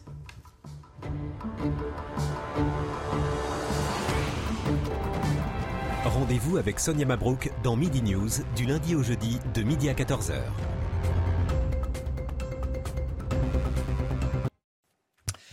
On est le 8 mars aujourd'hui. Le 8 mars, c'est la journée internationale des droits des femmes. Et à cette occasion, de nombreuses collectivités locales organisent des journées de sensibilisation ou des temps forts pour faire avancer l'égalité entre les sexes. Vous me direz très bien. Mais Paul Sujet est avec nous. Bonjour Paul. Bonjour. Mais sur de nombreuses affiches qui font la promotion de ces événements organisés par des mairies, des communautés de communes, des, des départements, Paul, on remarque très souvent sur ces affiches la présence de femmes qui portent un voile musulman. Comment ça se fait? Oui, c'est un détail qui n'a pas échappé à certains internautes. Effectivement, on voit donc ces affiches municipales. Alors, ça peut être des mairies de toutes les couleurs politiques. Romain, des mairies de gauche, de droite, de rien du tout. Vous avez même la mairie de Cannes hein, qui s'est fait épingler, mais qui dit avoir retiré entre-temps l'affiche. Euh, David Lisnard a, réagi. On en voit quelques-unes euh, qui s'affichent à Villefontaine, à Marseille ou à Saint-Jean. Alors, pour bien comprendre, finalement, ces affiches montrent au fond un peu la pauvreté graphique déjà des supports communicationnels à destination des femmes pour le 8 mars. C'est toujours pareil. On a des centaines d'événements partout en France en lien avec cette journée, mais on a l'impression que c'est la même affiche qui a été dupliquée en nombre infini de fois, tellement elles se ressemblent toutes. À chaque fois, vous avez donc plusieurs dessins de femmes pour montrer qu'on ne s'intéresse pas à la femme, c'est-à-dire à ce concept un petit peu archaïque et patriarcal de l'éternel féminin, mais bien à la diversité des femmes, à toutes les femmes donc. Et pour signifier picturalement cette diversité, eh bien, il faut en mettre plusieurs en insistant sur les différences entre elles. Alors, vous avez des différences de corpulence, de couleur de cheveux, de couleur de peau éventuellement. Et maintenant, et c'est vraiment le fait nouveau et on le voit se renforcer chaque année, des différences religieuses qui sont manifestées par la présence très régulièrement de ce voile musulman euh, porté par l'une au moins des femmes sur l'affiche le voile est juste un symbole de diversité ben, C'est ça qui est étrange. Dans l'esprit des concepteurs, peut-être, ce ne sont pas des ayatollahs euh, iraniens qui font ces, affiches, mais c'est à la fois injuste et grotesque, Romain. Injuste parce que d'abord, on ne songe jamais à représenter la diversité religieuse autrement que par le voile musulman. Alors c'est vrai, il est visible, mais on ne voit jamais une femme porter un pendentif en forme de croix ou d'étoile de David, par exemple. La seule possibilité pour la diversité, c'est l'appartenance à la religion musulmane. C'est la même chose lorsque l'Union européenne aussi avait proposé dans ses propres supports de communication à destination des jeunes, eh bien, une représentation schématique de femmes voilées. En fait, l'émoji femme voilée, le symbole femme voilée, c'est devenu le code pour dire diversité. L'islam est transformé en une espèce de figure archétypique de la culture étrangère incorporée, incluse dans la nôtre. Et la femme musulmane, ça devient l'autre nous-mêmes par excellence, euh, dans laquelle doivent se retrouver toutes les autres femmes, les juives, les africaines non musulmanes, les chinoises, etc. Alors, ce qui vous fait aussi réagir, c'est que c'est encore moins approprié pour une journée des droits des femmes. Mais oui, c'est un piège là que nous tend la communication bienveillante de ces municipalités. En un tour de passe-passe, si vous voulez, un instrument de soumission de la femme qui rappelle justement l'autorité des hommes et du patriarcat sur la femme est transformé en un symbole inclusif et féministe. C'est quand même grotesque pour le jour du 8 mars. Alors vous allez me dire, on s'y était habitué, c'est vrai. Sandrine Rousseau avait déjà expliqué que le voile, ça pouvait être l'embellissement de la femme. Bon, et les féministes sont partagées parce que, en fait, à force qu'elles entendent, eh bien, les défenseurs de la culture française euh, regretter que des femmes en France puissent porter le voile, elles se disent oui, mais en fait le voile c'est une résistance à une injonction. Euh, on ne doit pas expliquer aux femmes comment elles doivent s'habiller et si elles veulent porter le voile, tant mieux. Et en fait c'est ça la magie euh, dangereuse de ces affiches, c'est que le voile semble porter fièrement, librement, tout le monde sourit sur la campagne de communication et donc on ne voit pas le problème et on occulte tous les cas dans lesquels, et c'est vrai aussi sur le sol français, eh bien des femmes se voient, se voient pardon, imposer le port du voile. Euh, on avait entendu dire l'une de ces féministes, hein, la porte-parole d'Oser le féminisme, dire que le sexisme vient de la religion judéo-chrétienne. En fait, on a au fond quasiment effacé le problème que pose l'islam. Pourtant, à ce que je sache, la police des mœurs ne tue pas dans le monde des femmes qui, portent, qui, enlèvent de, qui arrêtent de porter leur croix, leur étoile de David. Ce sont celles qui arrêtent de porter le voile, qui se soustrayent à cette injonction, qui risquent leur vie. Paul Sugy avec nous ce matin. Merci Paul. 8h15, Laurence Ferrari recevra Dominique Régnier, directeur général de la Fondapol. Dominique Régnier, invité de Laurence Ferrari. Dans un instant, on part au ciné, on part au cinéma, on est mercredi, on accueille Chloé Ranchin. Bonjour Chloé. Bonjour Romain. Journaliste culture à cnews.fr.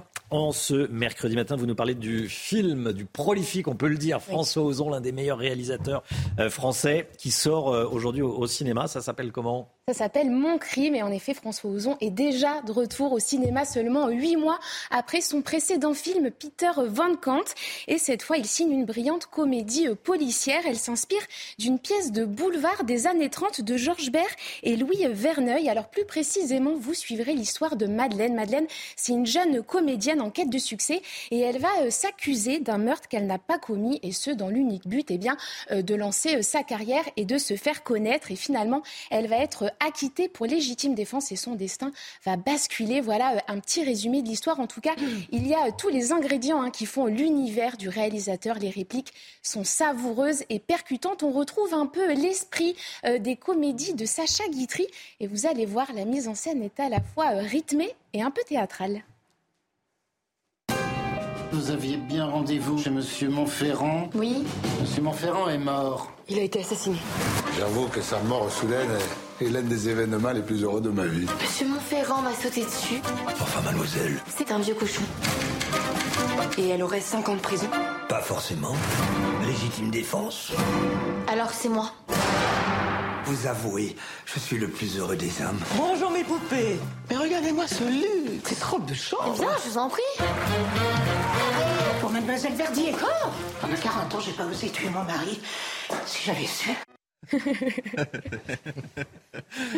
Et on aime bien Danny, Danny Boone en Marseillais aussi. Oui, après hein l'accent du Nord, l'accent du Sud. Voilà. Après les ch'tis, Marseille. Euh, comme d'habitude, je vois que le réalisateur s'est entouré d'une belle brochette d'acteurs. Hein. Oui, Joli casting. Oui, Romain, le film est porté notamment par deux étoiles montantes du cinéma français, Nadia Tereskevich et Rebecca Marder. Et elles sont confrontées, comme vous l'avez dit, Romain, à une belle brochette d'acteurs de premier plan. Vous en avez vu quelques-uns dans l'extrait. Il y a Isabelle Huppert, Fabrice Lucchini, Michel Faux, André Dussoli. On croise aussi donc euh, Danny Boone qui joue euh, un, nouveau riche euh, qui vient tout droit de Marseille et ce rôle lui va très bien. J'imagine que la sortie de ce film le 8 mars, jour de la journée des droits des femmes, journée internationale des droits des femmes, c'est pas un hasard. En effet, c'est pas tout à fait un hasard hmm. puisque mon crime donne à réfléchir sur les rapports de pouvoir entre les hommes et les femmes et il s'inscrit dans la continuité de deux autres films de François Huzon. Le premier, c'est Huit femmes sorties euh, il y a plus de 20 ans et Potiche avec Catherine Deneuve. Le réalisateur a d'ailleurs présenté son dernier film comme étant le troisième volet d'une trilogie euh, sur la condition féminine. Mais comme souvent avec François Ozon, euh, ce film est avant tout un petit bijou de divertissement et d'humour. Merci beaucoup Chloé Ronchin. Voilà mon crime, le conseil de Chloé. Merci beaucoup Chloé. 7h57, restez bien avec nous. Dans un instant, on va revenir sur ces deux nouvelles journées de mobilisation contre la réforme des retraites annoncées hier par les syndicats. La première samedi prochain. Ça sera juste après la météo avec Alexandra Blanc.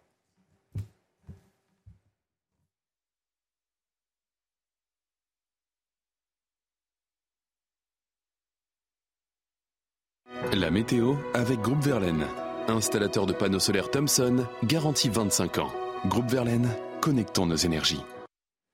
Ravi de vous retrouver avec des conditions météo particulièrement agitées aujourd'hui. Arrivée d'une nouvelle perturbation, perturbation très active qui donnera de la pluie sur les trois quarts du pays. C'est une excellente nouvelle. Vous le savez, on manque d'eau et ces pluies vont permettre en quelque sorte un petit peu d'enrayer euh, la sécheresse. Pas totalement, mais en tout cas, ça fait du bien. Forte pluie euh, cet après-midi entre la Bretagne et les régions centrales ou encore en remontant vers les régions du nord. On retrouvera également de la neige en montagne sur les Alpes du Nord et puis un temps beaucoup plus lumineux dans le sud avec beaucoup de vent notamment entre le Cap Corse et la région PACA. Des vents tempétueux également en remontant entre la pointe du Cotentin et la côte d'Opale. Les températures, eh bien, elles s'envolent aujourd'hui, flux océanique, et donc, conséquence, les températures repasseraient largement au-dessus des normales de saison. 20 degrés en moyenne pour Toulouse, 15 degrés pour le Pays Basque. Vous aurez 14 degrés du côté de Paris ou encore d'Orléans et localement jusqu'à 18 degrés entre Bastia et Nice. Ce sont des températures vraiment printanières, même s'il il va pleuvoir sur les trois quarts du pays. Je vous le rappelle. La suite du programme, conditions météo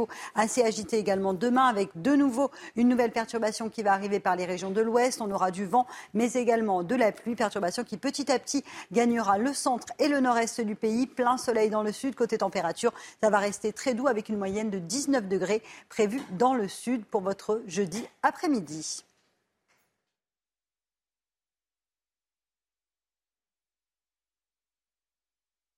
Vous avez regardé la météo avec Groupe Verlaine. Isolation thermique par l'extérieur avec aide de l'État.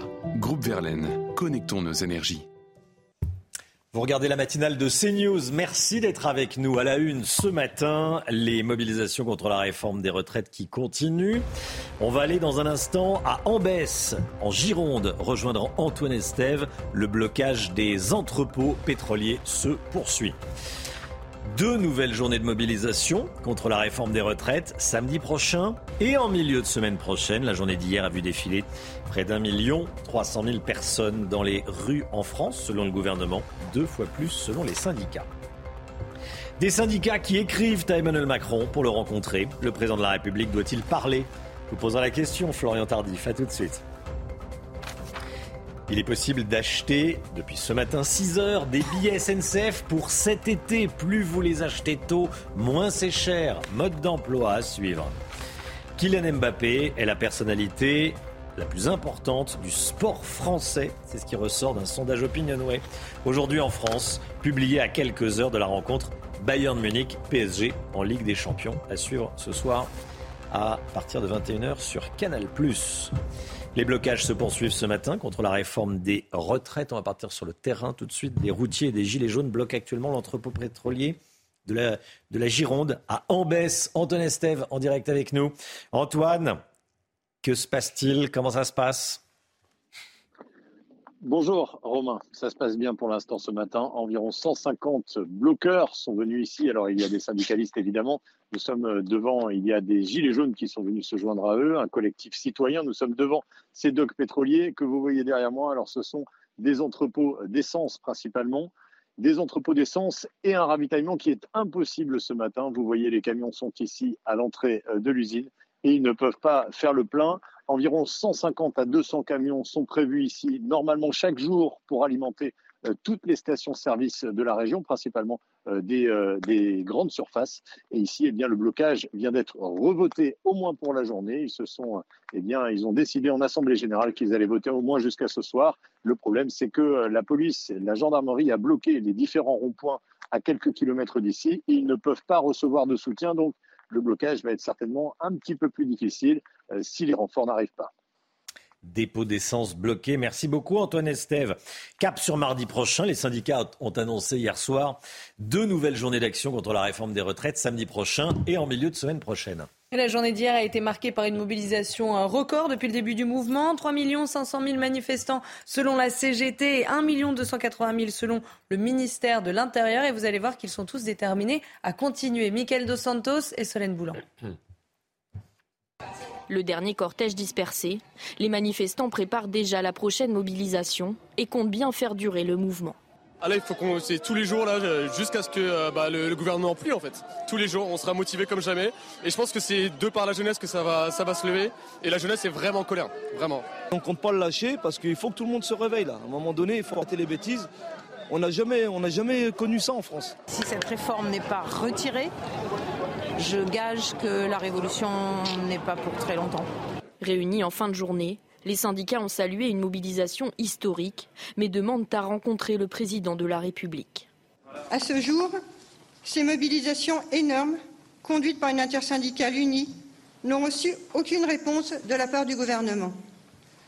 Cela ne peut plus durer.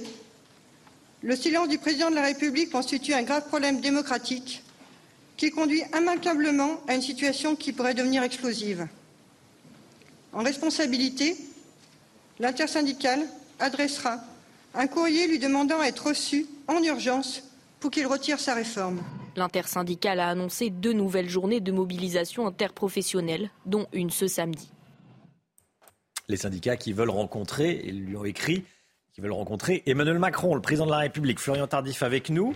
Le porte-parole du gouvernement vient de, vient de répondre. Est-ce qu'Emmanuel Macron doit parler? Est-ce que le gouvernement doit répondre aux syndicats Oui, on va noter une petite subtilité dans la prise de parole ce matin euh, d'Olivier Véran, le porte-parole du gouvernement, qui explique que la porte du gouvernement, je le cite, est mmh. ouverte, plus qu'ouverte même aux syndicats. Euh, comprenez, la porte du gouvernement est ouverte, certes, mais celle d'Emmanuel Macron est fermée puisque le chef de l'État n'a aucun intérêt à ce jour à rencontrer euh, les syndicats. Il l'a fait euh, en juin dernier, quelques semaines après sa réélection. Philippe Martinez avait décliné l'invitation, mais aujourd'hui, la stratégie adoptée par le chef de l'État depuis plusieurs semaines maintenant est de laisser à la manœuvre le duo euh, Borne euh, Dussop. Ce n'est pas euh, son nom, d'ailleurs, notons dans son entourage, qui est brandi par les manifestants dans les cortèges parisiens, notamment, mais également en, région. C'est oublié peut-être un peu vite que la cote de confiance du président de la République a chuté ces dernières semaines, notamment auprès des actifs qui sont les premiers concernés par la réforme des retraites. La seule option qui s'offre aujourd'hui au président de la République, vous l'avez compris, est donc d'attendre des jours meilleurs et notamment euh, le 16 mars prochain, date où les deux assemblées euh, pourraient voter définitivement euh, le texte. Je parle bien évidemment de la réforme des retraites. On avait compris, mais je, pense toujours mieux. On ne parle que de ça, malheureusement. mais voilà. Merci beaucoup, Florian. La fin de la manifestation contre la réforme des, retraites a, dégénéré hier à, Paris. Il y a eu des affrontements. Il y a également eu cette, cette euh, agression, cette casse de la voiture d'un médecin de SOS médecin. Vous avez été nombreux à avoir été choqués. Évidemment, on l'a été. Euh, et je l'ai été quand j'ai vu ces, images. Euh, c'est évidemment inadmissible de s'en prendre à un véhicule de médecin. et les agresseurs, les casseurs ne pouvaient pas ne pas savoir qu'il s'agissait de la voiture d'un médecin, puisqu'il y avait le caducé sur la voiture nous disait Sophie Bauer, qui est présidente du syndicat des médecins libéraux, qui est avec nous sur ce plateau euh, ce matin. Elle avait des informations sur le, ce qu'a ressenti le médecin que vous voyez euh, à l'écran. Il est en colère contre ces individus violents. Mm. Euh, dans l'incompréhension qu'on puisse faire ça, puisqu'il était sur une place livraison, il était clair qu'il était en intervention, mm. si vous voulez. donc c'est vraiment pénaliser l'activité d'un médecin auprès de ses patients c'est tout un symbole, euh, c'est tout un symbole qui est atteint, euh, euh, en, plus du bien lui-même, si on peut dire, c'est un symbole qui est atteint. Le dérapage d'Éric Dupont-Moretti provoque un tollé à l'Assemblée nationale et au-delà, le garde des Sceaux a fait deux bras d'honneur au sein de l'hémicycle pendant une prise de parole d'Olivier Marlex. Oui, le président du groupe Les Républicains venait de rappeler à la tribune la mise en examen d'Éric Dupont-Moretti pour prise illégale d'intérêt. Le ministre de la Justice a reconnu avoir fait ses bras d'honneur, mais il assure qu'il n'était pas destiné aux députés, mais à l'atteinte à la présomption d'innocence. Et on... on va rejoindre Maxime. Je pensais qu'on allait écouter Guilhem Carayon. Non. À 8h30. à 8h30, comme quoi, voilà, tout arrive. La vente de billets de train pour les vacances d'été. Ça, c'est un sujet important. Elle est officiellement ouverte. La SNCF les a mis en vente, ces billets de train, ce matin à 6 h Tous les détails et le mode d'emploi avec Maxime Lavandier. Depuis 6 heures ce matin, la SNCF a ouvert le guichet pour les billets de cet été. Des billets allant de la période du 8 juillet au 9 décembre 2023. Et pour acheter vos billets, c'est très simple. Il suffit de vous rendre sur le site internet www.sncf-connect.com ou sur le site wigo.com. Par exemple, pour un Paris-Bordeaux, le 10 juillet, le billet vous coûtera 74 euros. Pour un Lyon-Marseille à la même date, cela vous coûtera entre 40 et 60 euros. Petit conseil tout de même, n'attendez pas trop longtemps avant de prendre vos billets plus vous attendez, moins il y en a et plus les prix augmenteront. Dernière petite astuce, lorsque vous vous rendrez sur l'un des sites proposés, pensez à vous mettre en navigation privée. Car si vous n'achetez pas de suite votre billet et que vous revenez sur le site plus tard, vous verrez que le prix de ce billet, eh bien, il aura augmenté. Donc comme ça, pas de surprise sur le billet de votre destination. Vous pourrez donc partir l'esprit léger. Merci beaucoup Maxime. Voilà, quand on est en privé, on n'est pas identifié. Donc comme ça, on peut revenir et, euh, et faire de, meilleures affaires, en clair. Il y en a qui sont intéressés par les billets pour, dès cet été. C'est un peu tôt, hein. on, est, on est en mars, mais bon, dans les familles, on. Il faut, savoir où on va. Il faut savoir où on va et quel bar. Sur des dates. Être sûr que les grands-parents vont récupérer les enfants, c'est peut-être plus un coup de pub que. C'est souvent ça. Qu'un coup de pouce. Allez, 8h09. Dominique Régnier avec nous, avec euh, Laurence Ferrari, directeur général de la Fondapol. Dominique Régnier, invité de Laurence dans un instant. À tout de suite. C'est News 8h14. Bienvenue à tous et merci d'être avec nous. Dans un instant, Laurence Ferrari, vous recevrez Dominique Régnier, le directeur général de la Fondation pour l'innovation politique. Mais tout d'abord, le point info avec Chana Lousteau.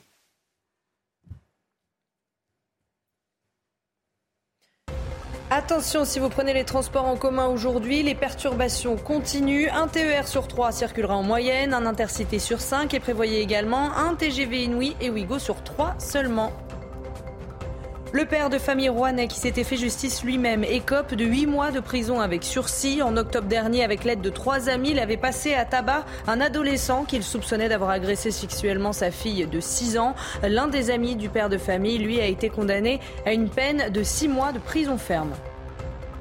Et puis aujourd'hui, c'est la journée internationale des droits des femmes. À cette occasion, Emmanuel Macron va rendre un hommage national à Gisèle Halimi. Une cérémonie est organisée à 16h au Palais de justice de Paris. Le chef de l'État pourrait également s'exprimer sur la proposition d'inscrire l'accès à l'IVG dans la Constitution. C'était l'un des grands combats de l'avocate féministe. Laurence, vous recevez ce matin Dominique Régnier. Bonjour Dominique Régnier. Bonjour Laurence. Bienvenue dans la matinale de CNews. On va d'abord parler euh, de, des mobilisations contre les retraites. Grande mobilisation hier dans toutes les régions de France. 1 200 000 manifestants euh, selon les chiffres de la police. C'est historique. Néanmoins, la France n'était pas à l'arrêt comme le souhaitaient les syndicats. Euh, ils ont demandé en urgence à être reçus par Emmanuel Macron. Quel constat on peut en faire? C'est un échec ou pas? Le, le, chiffre qui est exhibé, qui est commenté comme étant d'ailleurs un, chiffre historique par Jean-Luc Mélenchon lui-même, euh, se situe dans la moyenne hein, des, mobilisations constatées, non seulement à propos de cette réforme, mais des réformes précédentes, parce que depuis 1993, on a eu plusieurs euh, réformes des retraites. Euh, et à chaque fois, c'est le même niveau de mobilisation. Donc il n'y a pas de ce point de vue-là de, de, de, de, sursaut. Sursaut, c'est une réussite parce que c'est ce que ces syndicats-là sont capables de faire, mais il n'y a pas de, résultats spectaculaires. Puis moi, j'aime bien rappeler, puisque on, on, on donne ce chiffre comme étant significatif, qu'il y a en France 49 millions d'électeurs inscrits. Hein, et que euh, c'est tout de même, puisqu'on veut peser, puisqu'on veut euh, comparer, il faut rappeler ça. Ce qui me frappe aujourd'hui, moi, c'est que euh, l'appel de Jean-Luc Mélenchon à la dissolution, mhm. au référendum, au référendum rencontrer maintenant le président de la République en urgence. C'est un vocabulaire qui semble surjouer une interprétation exagérément optimiste de la situation pour les syndicats qui en réalité, me semble-t-il, reflète plutôt une sorte de malaise et d'inquiétude, parce que maintenant, euh, on peut faire l'hypothèse que c'est quand même euh, le point euh, d'acmé qui a été atteint et c'est pas un grand succès de ce point de vue-là. La, la, suite sera plus compliquée et, et, les syndicats sont sans doute maintenant en train de se demander ce que va produire l'effet euh, de blocage, de blocage parce persistant. Que, voilà, parce que là, maintenant, euh, allez-y, pardon. Non, non, mais est-ce qu'on peut dire que les syndicats ont perdu la partie ou pas? Ils ont mobilisé fortement dans la rue hier et après. Oui, moi je Quand la loi sera votée, qu'est-ce qui va se passer? D'abord, les syndicats en France sont, je vais pas sont, sont, sont, sont, affaiblis structurellement, historiquement. Encore euh, depuis quelques temps, on voit qu'il y a de moins en moins de syndicats. 10%, 90% des, des, actifs ne sont pas syndiqués. Donc c'est quand même extrêmement problématique pour eux. Et là, ils n'ont pas de ressources. Ils n'ont pas de ressources politiques parce qu'il n'y a pas de formation politique capable de les soutenir pour accéder à un pouvoir euh, et, et gouverner. Il n'y a pas cette gauche de parti qui existait autrefois. Elle est ramenée à, à presque rien. Il y a une gauche de l'agitation autour de Jean-Luc Mélenchon, mais elle n'est pas crédible au point de vue du gouvernement. Il a été éliminé trois fois du premier tour de l'élection présidentielle, c'est assez clair. Euh, et donc maintenant, ce, sur quoi pourraient compter les syndicats, c'est une espèce de capacité sociale, mais ils ne l'ont pas. Ce qui va se produire maintenant, euh, c'est à partir euh, de cet échec-là, le passage du blocage à l'Assemblée, ça n'a pas marché, le blocage de la France, ça n'a pas marché. On peut avoir des empêchements, je dirais, qui vont perler comme ça, mais c'est les Français qui vont, le, qui vont en souffrir. Et donc cet appui qu'il y avait... du côté de l'opinion publique. De l'opinion, alors moi je suis là-dessus dubitatif, mais enfin en tout cas cet appui qui était, qui était revendiqué, eh bien, euh, va probablement euh, se, fragiliser. Et parmi les signaux hier dans la manifestation parisienne, c'était des violences qui étaient nettement plus importantes que lors des dernières euh, mobilisations. Le mouvement peut se radicaliser oui, on aura sans doute ce type. On l'a vu déjà hier, effectivement, on, aura sans doute ce type de, réaction par par découragement, par colère, par euh, rage. Euh, et puis, il faut bien dire aussi que d'une façon générale, euh, encore une fois, autour de la France insoumise, le ton est celui-là quand même. Hein. On chauffe à blanc des manifestants, on chauffe à blanc des opposants qui pourraient très bien exprimer leur opposition sans en aller à de telles extrémités, et on ne peut pas s'étonner ensuite de voir de tels résultats. vous parlez des Français. On sait que 68, 70% des Français rejettent cette réforme telle qu'elle est présentée aujourd'hui par le gouvernement. En même temps, 68% d'entre eux pensent qu'il va falloir réformer euh, et que peut-être cette réforme-là va passer. Qu'est-ce que ça dit de l'état de l'opinion publique française? Les Français savent qu'il va falloir une réforme? Oui, moi je pense que ça dit que les, pas celle-là, mais les Français sont mal représentés politiquement de ce point de vue-là, parce que ce qui devrait les représenter politiquement, c'est de dire euh, nous ne voulons pas cette réforme, mais nous voulons celle-là. Laquelle? Personne ne la présente. On n'a pas vu cette réforme que les Français accepteraient. On sait très bien que les Français ne croient pas à la soutenabilité financière de ce système. Les gens ont réfléchi, ils savent qu'on vit plus longtemps, ils savent que ce n'est pas possible. On est en régime déficitaire, il sera massivement déficitaire dans les années qui viennent, ça a été établi.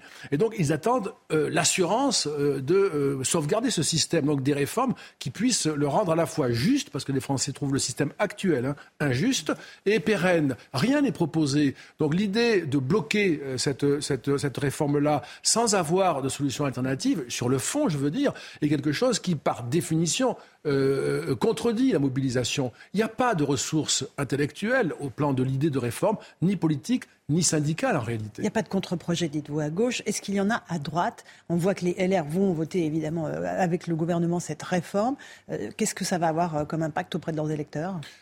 Il me semble que si euh, on, peut répondre par l'hypothèse négative, c'est que si, la réforme ne passe pas, euh, comme les LR, malheureusement, euh, y ont un peu contribué avec tout ce qu'on a pu commenter auparavant et les difficultés présentées dans cette affaire, au sein des LR, la division, ça serait fatal pour les LR. Hein. Donc que, que, cette réforme passe, qui était quand même, on le sait bien, dans le programme des LR, ça signifiera que la droite de gouvernement peut se restaurer. Elle est encore extrêmement faible, elle est raplapla, mais elle peut espérer se restaurer en montrant à ses électeurs que sur un sujet aussi fondamental que celui-là, elle a fait face et elle a été euh, cohérente avec sa doctrine depuis toujours. Euh, un petit mot de cette différence que l'on voit entre les débats au Sénat, qui se sont tendus euh, cette nuit, parce que le Sénat avance à marche forcée pour voter d'ici dimanche soir le texte, et l'Assemblée nationale, où on a eu même des bras d'honneur et faire par le garde des Sceaux, Éric Dupont-Moretti. Qu'est-ce qui se passe à l'Assemblée? Bah, d'une manière générale, euh, euh, depuis cette nouvelle Chambre, on voit bien euh, que, contrairement à ce qu'on pouvait imaginer, que moi d'ailleurs j'imaginais, je me suis trompé là-dessus, c'est-à-dire que les nouveaux députés, LFI en particulier, la NUP, allaient au fond entrer dans le rôle et devenir peu à peu les représentants sérieux de leurs électeurs on a cette espèce d'agitation, euh, de, happening permanent et, de comportements comme de propos très choquants qui ne donnent pas de l'Assemblée l'image qui réconcilie avec le parlementarisme, puisqu'on a dit que c'était formidable, on allait enfin avoir une vie parlementaire. Eh bien, ça s'est propagé, en fait. Et c'est en train de s'installer. Et par la visibilité médiatique, euh, parce que par définition, ces comportements-là sont très vus, euh, il y a une sorte de propagation. Et moi, j'ai été extrêmement étonné de voir le, ministre de la Justice adopter un tel comportement. Euh, c'est un mauvais signe, ça. Il ne faudrait pas que l'ensemble de la classe politique mhm. euh, se mette euh, au diapason de la NUPES. Non, mais ça voudrait dire que ça peut avoir un effet de contagion. C'est-à-dire que cet exemple, vraiment, je, ne trouve pas le mot pour le qualifier, mais enfin, anti-républicain, peut se répercuter dans la rue oui, ah, enfin, je pense que la rue est toujours capable d'être euh, dans une radicalité bien plus grande que nos élus, même les élus de la NUPES. Et donc, euh, euh, ce que ne voient pas bien les, responsables politiques, les élus ou les ministres, c'est que leur comportement fixe le point bas non pas le point haut. On ne rivalisera jamais avec la radicalité de la rue. Si on fait un bras d'honneur dans l'hémicycle, dans la rue, on va faire beaucoup plus que cela. et on dira, écoutez, on a un ministre de la Justice qui fait un bras d'honneur. Donc c'est ça qui m'inquiète beaucoup, moi, c'est le fait que les élus euh, euh, comme les ministres, pourraient perdre de, vue l'importance de leur comportement euh, dans un pays comme le nôtre. On voit aussi que la question de fond qui sous-tend cette bagarre de la réforme des retraites, c'est la question du travail, le, sens du travail et la rémunération du travail. On a un vrai problème en France ou pas? On a un vrai problème en France. Et d'ailleurs, ça touche effectivement à la question des retraites parce que euh, les Français ont beaucoup de choses à dire sur le travail et sur l'intérêt pour le travail, mais il y a une chose surtout qui les, qui les préoccupe, c'est le pouvoir d'achat, c'est la rémunération. Et nous savons en France, où nous sommes en Europe les numéros 2, c'est un triste record, hein, c'est pas un titre honorable, en termes de prélèvement obligatoire, 47%, et que euh, en moyenne, un salarié français va gagner 30 000 euros net par an, euh, quand un, un, Danois, je prends un Danois qui est un État-providence très développé, sera autour de 40 000 euros, 10 000 euros de plus par an, sans compter les Suisses qui sont à 75 000 euros par an, net, je parle de net. Et donc on a en France, on le sait, un, État social qui pèse si lourd que les actifs, ceux qui travaillent, sont nécessairement mal rémunérés, quel que soit l'intérêt de leur activité ou euh, les efforts qu'ils y consacrent. Euh, vous l'avez, avec la Fondation pour l'innovation politique, euh, publié un rapport extrêmement intéressant sur l'immigration. C'est le prochain texte qui va, gros texte qui va arriver à l'Assemblée. vous faites un tour d'Europe des politiques nationales d'immigration et vous avez un constat qui est implacable. D'abord, la France a le programme d'intégration le moins exigeant, carrément, De, tous les, de tous les pays d'Europe. Ah, c'est très net. On n'a pas de, on n'a pas de, on n'a pas de politique d'intégration. Euh, il y a des pays comme le Danemark, l'Allemagne, la Finlande, enfin on pourrait les multiplier, euh, qui euh, mettent en place des formations obligatoires, contrôlées, avec une évaluation notée, des tests à réussir, des mentors qui sont désignés. Enfin, je ne vais pas rentrer dans le détail, mais toute une architecture qui contraint à, l'intégration, qui accompagne l'intégration. nous n'avons rien, c'est très léger, on peut suivre des formations, on peut ne pas les suivre, c'est le même résultat, il n'y a pas de test, un entretien suffira à la fin. Donc c'est vraiment une politique qui euh, se, caractérise en France par la, euh, l'absence euh, de, contraintes, l'absence d'efforts qui est fait pour l'intégration, l'absence de sélection des arrivants, l'absence de sanctions pour les arrivants qui ne respectent pas la loi, à commencer par le droit d'être ici ou de ne pas être ici, et puis une générosité sociale qui, moi, me paraît absolument problématique et coupable. Alors, vous dites que sur l'accès aux soins, la France est le pays le plus généreux au monde concernant. Alors, il y a d'une part les étrangers en situation légale et les étrangers en situation illégale. Oui. il n'y a pas un seul pays qui fait comme nous. Non, pas un seul pays qui fait. Alors, il y a d'abord le fait que, euh, y compris les, irréguliers en France, ont accès quasiment aux mêmes soins que nous tous.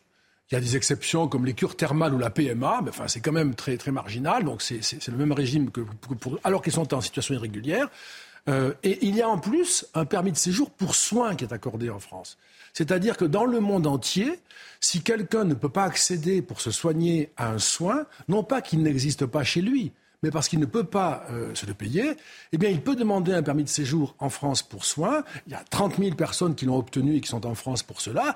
Euh, il y a des demandeurs qui sont un peu étonnants. Il y a 17 Américains, 11 Canadiens, 2 Japonais. Enfin, c'est tout un, un, monde qui, qui candidate pour cela et qui ensuite accède à des soins pris en charge par la collectivité nationale. C'est un problème qui est quand même euh, considérable. Et ça a un effet d'attraction.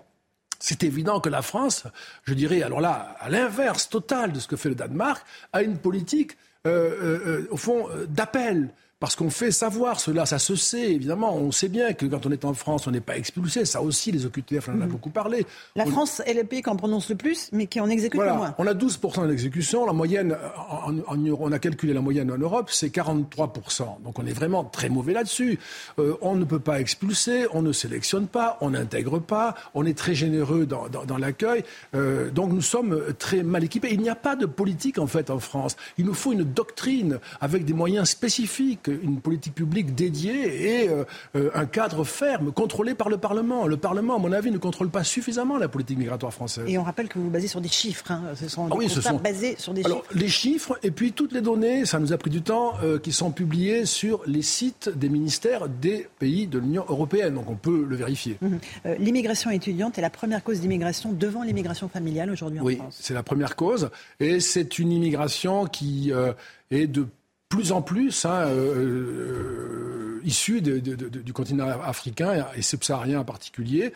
Euh, et il y a une interrogation sur la possibilité que cette immigration étudiante soit une espèce de nouvelle filière euh, bien sûr, il nous faut des, une immigration étudiante, ça va de soi. Hein, ça, c'est la vie de, des idées de la recherche. Ça a toujours été absolument nécessaire. Mais il y a là la, crainte que ce soit une filière euh, nouvelle euh, pour l'immigration en France. Vous signalez aussi que la France est l'un des pays où la durée de résidence requise pour la naturalisation est la moins longue. Oui, c'est vrai, c'est 5 ans. Et beaucoup de pays en Europe la fixent à 8 ans, 9 ans, voire 10 ans.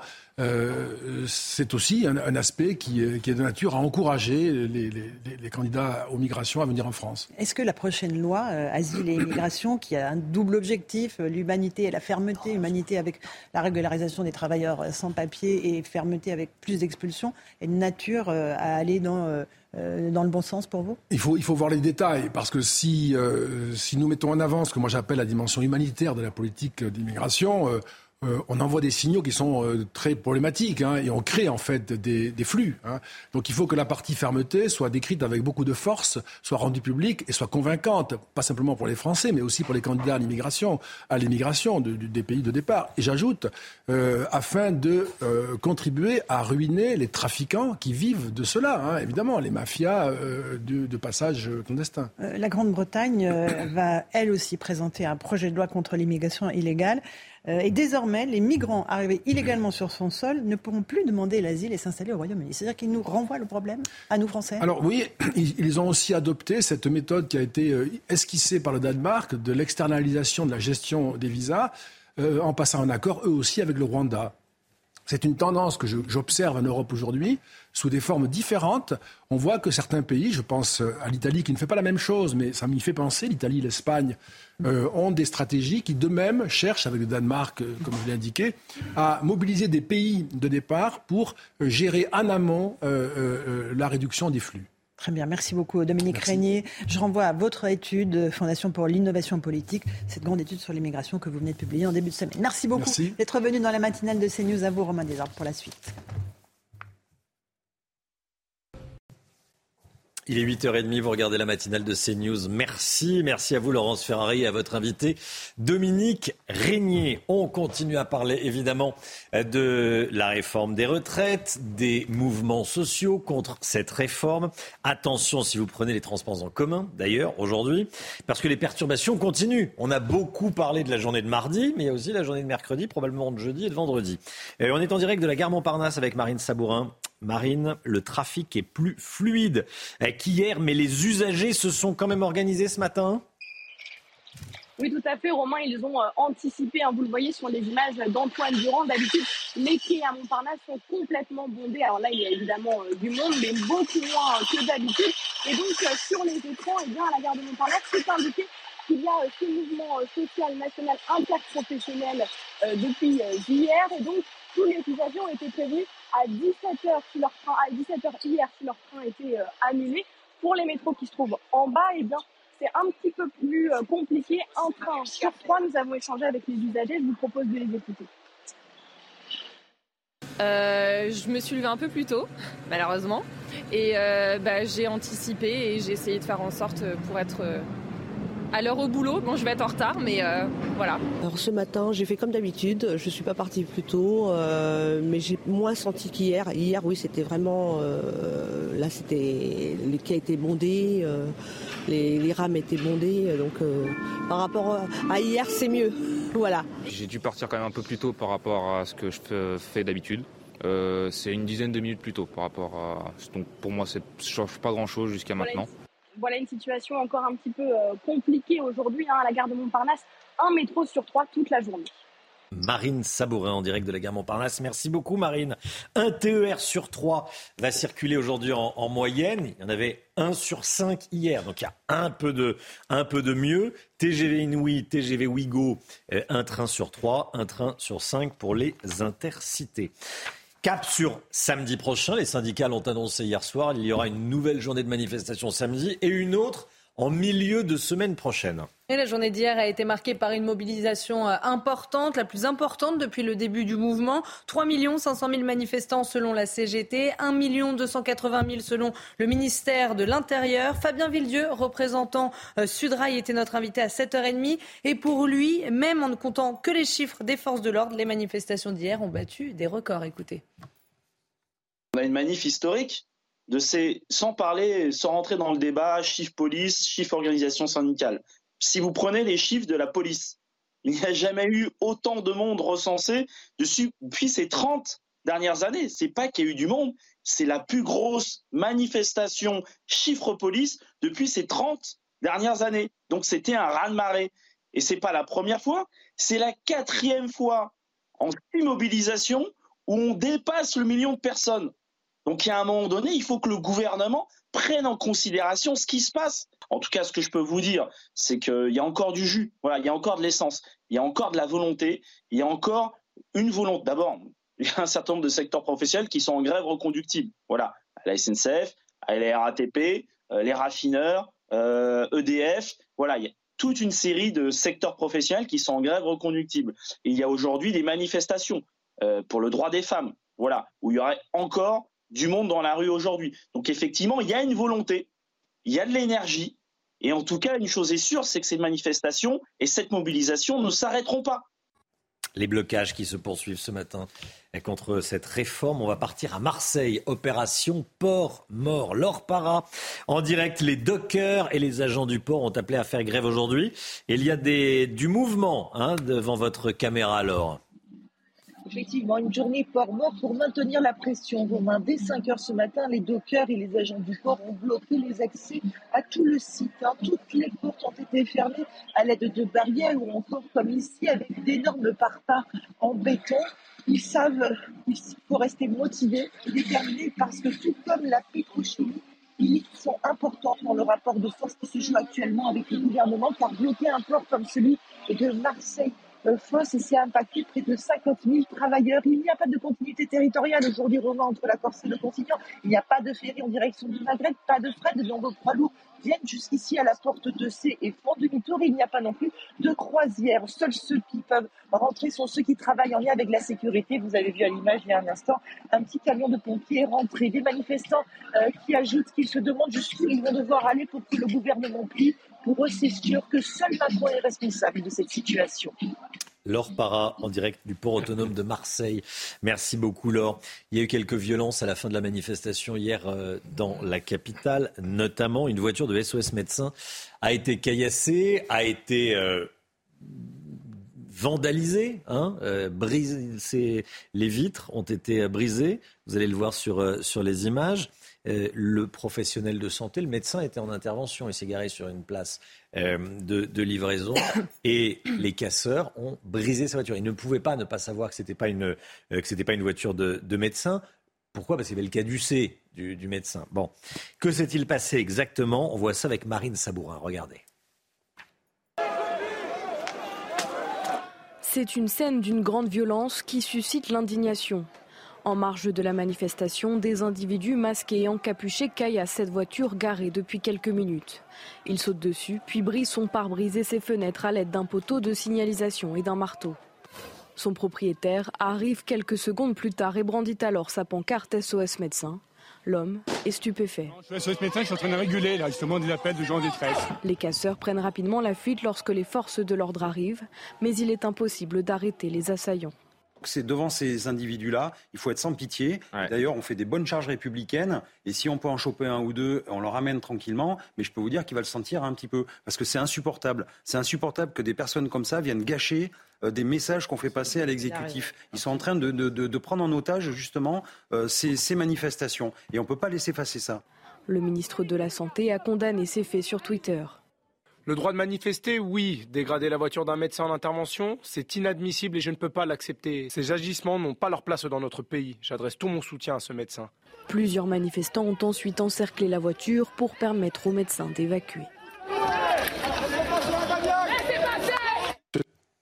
Voilà, et on était avec Sophie Boer, le docteur Boer, à 6h45. Vous étiez peut-être là déjà, vous l'avez peut-être entendu à, 8h. Elle est présidente du syndicat des médecins libéraux. Elle était, sur le plateau ce matin. Hein. Euh, euh, elle nous a dit que le médecin que vous avez vu hein, était choqué, énervé et très en colère contre ceux qui ont fait ça. Et on le comprend euh, évidemment parce que c'est scandaleux, il faut le dire.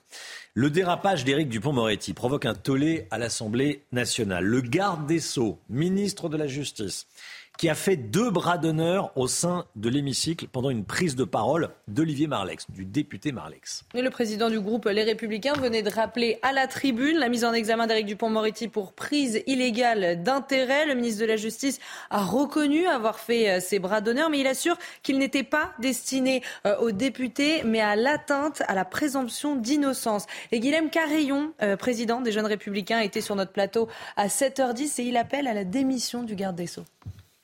Ce geste, il est, il est inqualifiable. il est choquant, il est vulgaire, il est grossier. je crois qu'Éric Dupont-Moretti, ministre de la Justice, il est temps que ça s'arrête. Euh, c'est tellement révélateur. Alors, il est temps que ça s'arrête, ça veut dire que vous appelez à la démission? Bah oui, parce que c'est tellement révélateur en fait de, la faillite morale de ce gouvernement qui, sur le fond, n'arrive pas à gérer les problèmes des Français. Éric Dupond-Moretti, il est à la tête d'un ministère euh, de la Justice euh, qui est complètement paralysé, qui n'arrive pas à faire exécuter les peines. Les gens sont à 70%, estiment à 70% que la justice ne fonctionne pas dans notre pays. Et, lui, il se permet sur la forme d'avoir ce geste qui est complètement déplacé à l'égard de la représentation nationale et donc à l'égard de tout le peuple français. C'est tout le peuple français qui a insulté à travers ce geste. Donc moi, je trouve ça choquant.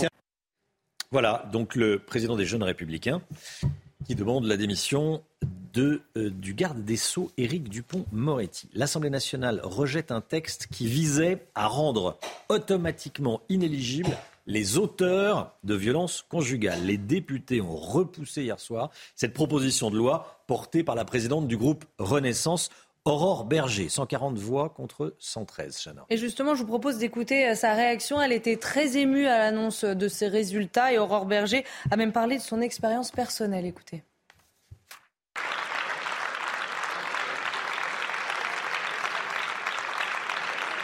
Vous m'obligez à conclure de cette manière-là. Ce que vous faites, ce que vous faites, c'est indigne. Vous ne savez pas je n'accepte pas et je n'ai pas accepté. Je n'ai pas accepté. Aucune femme dans cet hémicycle n'a accepté les procès en opportunisme politique sur la question des violences. Aucune femme. Aucune femme. Personne ne sait ici l'intimité de ce que nous pouvons vivre, de ce que nous avons vécu. Mais oui, oui, je sais exactement de quoi je parle quand je parle des violences conjugales. Oui, on est le 8 mars. Aujourd'hui, c'est la journée internationale des droits des femmes. Les violences conjugales ont quasiment doublé depuis 2016. L'année dernière, le ministère de l'Intérieur a relevé 400 000 interventions des forces de l'ordre concernant ce fléau. Et rencontre ce matin avec une femme qui a vécu euh, ce calvaire pendant 11 ans. Aujourd'hui, Maria, c'est son nom, veut libérer la parole. Michael Chailloux.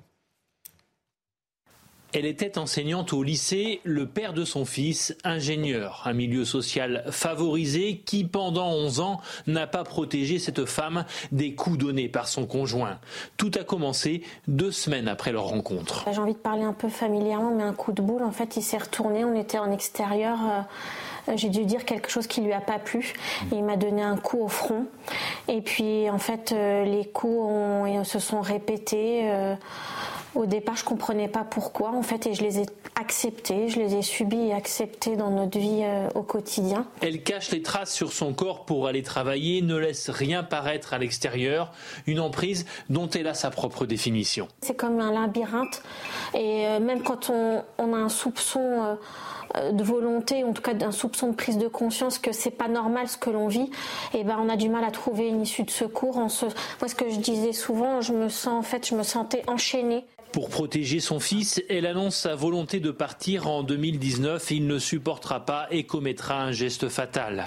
Pour se reconstruire, elle a ouvert une petite brocante et a écrit un premier livre qui raconte son histoire à destination de toutes les femmes battues. Mon premier message euh, que je peux dire à des femmes qui ont subi comme moi ou qui subissent comme moi des violences conjugales, c'est parler. Parler pour moi, c'est le début de la libération. Un second livre sortira dans les prochains jours, un recueil de témoignages de citoyens engagés dans la lutte contre les violences faites aux femmes. Voilà, témoignage fort s'il en est. Mm. Recueilli par Michael Chailloux, cette image complètement dingue qui nous vient des États-Unis. Tiens, regardez, ça se passe à Houston, au Texas. Deux jeunes Américains s'apprêtaient à enregistrer un podcast. Bon, ils sont assis dans, dans un café à l'américaine quand une voiture leur fonce dessus. Oui, elle brise littéralement la vitre du commerce. Les images sont impressionnantes, mais heureusement, les deux jeunes hommes vont bien. Regardez. It got so quiet in here. How did I?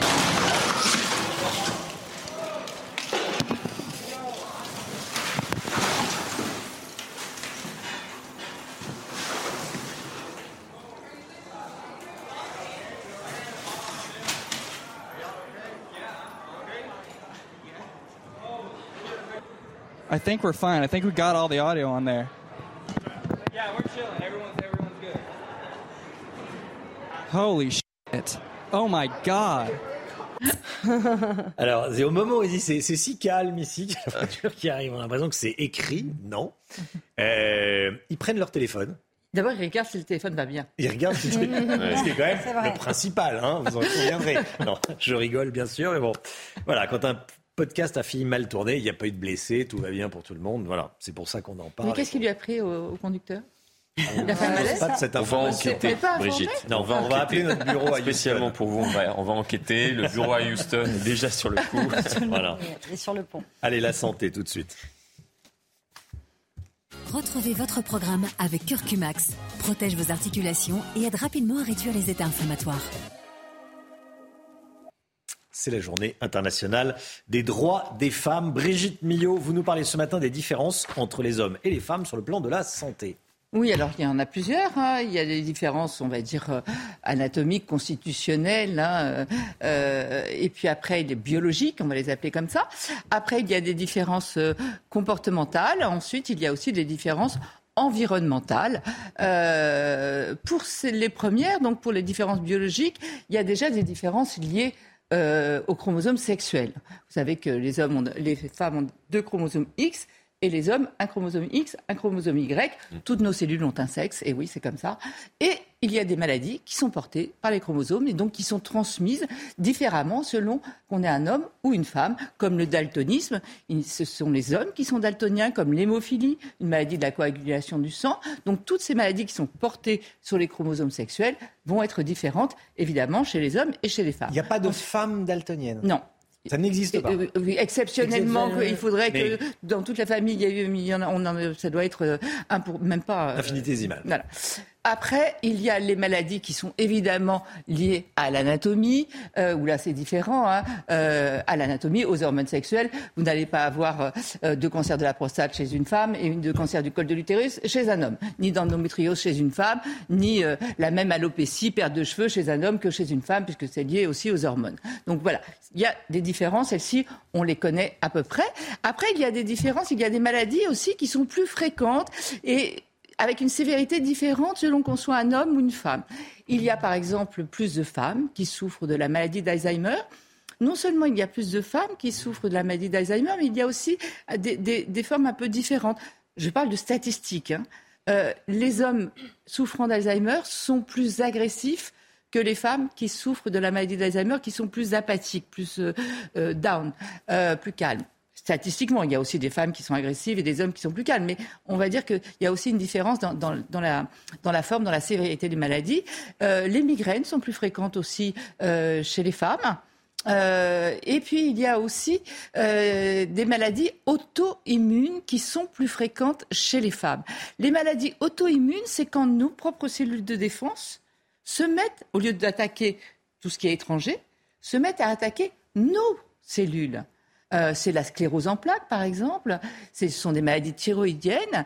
Et on pense que là, ce serait lié à la testostérone, qui est une hormone exclusive, enfin, surtout mâle. Les femmes en ont très peu sécrétée par les surrénales, mais c'est surtout une hormone typiquement masculine. Et en fait, la testostérone entraînerait une diminution de nos lymphocytes B, des globules blancs, et qui fait qu'en fait, comme ils sont en, plus, en nombre plus petit, eh bien, ils attaquent, ils attaquent moins nos cellules. Donc, ce serait une des explications de la différence. Pourquoi il y a plus de maladies auto-immunes chez les femmes que chez les hommes. Après, il y a des maladies qui mélangent un petit peu les deux. Et là, c'est- un véritable scandale, on peut le dire comme ça. Euh, ce sont euh, les maladies euh, cardiovasculaires. Un infarctus pour un homme. Alors ça, allie les deux, hein, ça allie les symptômes, donc l'anatomie, les signes qui sont un peu différents à la base chez les hommes et chez les femmes, et ça allie aussi le comportement et les clichés qui sont encore dans la tête des gens. Donc un homme, quand il a un infarctus, il a des douleurs fortes dans la poitrine, qui irradient dans le bras, qui irradient dans la mâchoire. Chez les femmes, comme les artères sont un peu différentes, il y a des symptômes qui sont aussi un peu différents, avec des nausées, des palpitations, des troubles digestifs. Vous voyez, c'est pas aussi caractéristique, donc c'est pas aussi facile à reconnaître. Mais surtout, il y a une heure de retard pour aller aux urgences chez les femmes. Pourquoi? Parce que personne ne pense qu'elles font un infarctus. Mais les femmes elles-mêmes non plus, puisqu'elles ont, elles ont l'habitude de cette espèce de caricature, l'homme de 50 ans, un peu costaud, qui fume, qui boit, qui a ces douleurs là et là. Non, chez les femmes, il y a des infarctus. Elles meurent plus d'infarctus, quand même deux fois plus que les hommes. Pourquoi? Parce qu'elles sont moins bien prises en charge.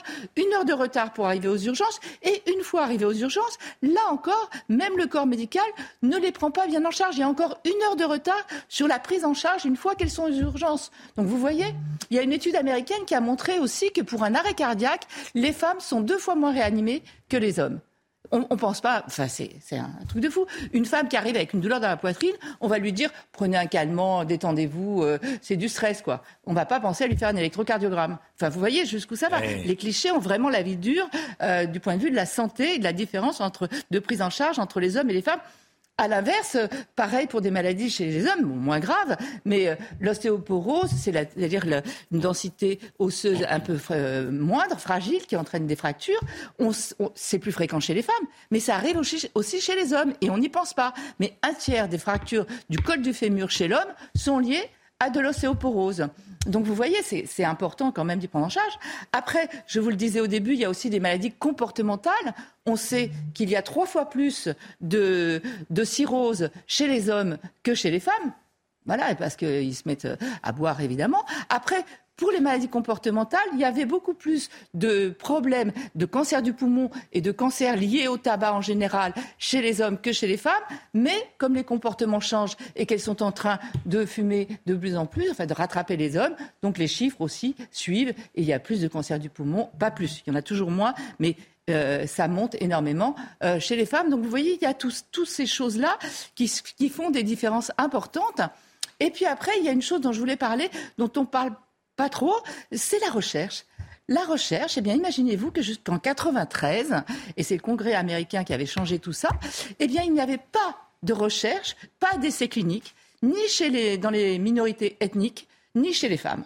On ne testait que chez le mâle blanc, quoi. Euh, ça a un peu changé, mais ça reste encore euh, très difficile. Il y a très peu de femmes dans les essais cliniques toujours, notamment. Alors après, les raisons, elles se comprennent un petit peu mais il faudrait quand même adapter les essais cliniques aussi aux femmes. Pour vous dire le ridicule de la chose, il y avait un essai sur un médicament, euh, un Viagra féminin, eh bien il a été testé chez les hommes, le Viagra féminin. Enfin, je, on marche un peu sur la tête.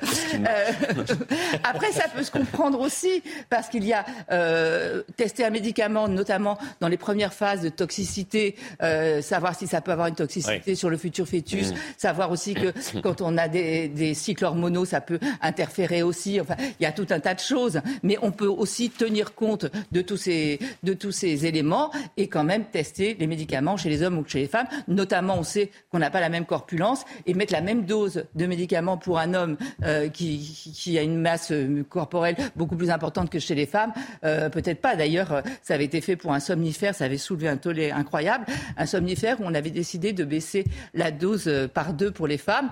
Et les femmes s'étaient rebellées comment? Mais nous sommes des hommes comme les autres. les femmes, eh bien non, les femmes ne sont pas des hommes comme les autres. Voilà. Donc on voit ces différences, elles existent. Et les clichés aussi, on la vie dure. C'était votre programme avec Curcumax. Protège vos articulations et aide rapidement à réduire les états inflammatoires. On restera sur cette phrase. Les femmes ne sont pas des hommes comme les autres. Merci beaucoup, docteur Millot. 8h52, restez bien avec nous sur CNews. Dans un instant, c'est l'heure des pros avec Pascal Pro et tous ses invités. Vous pouvez revoir les meilleurs moments de la matinale sur cnews.fr. À demain.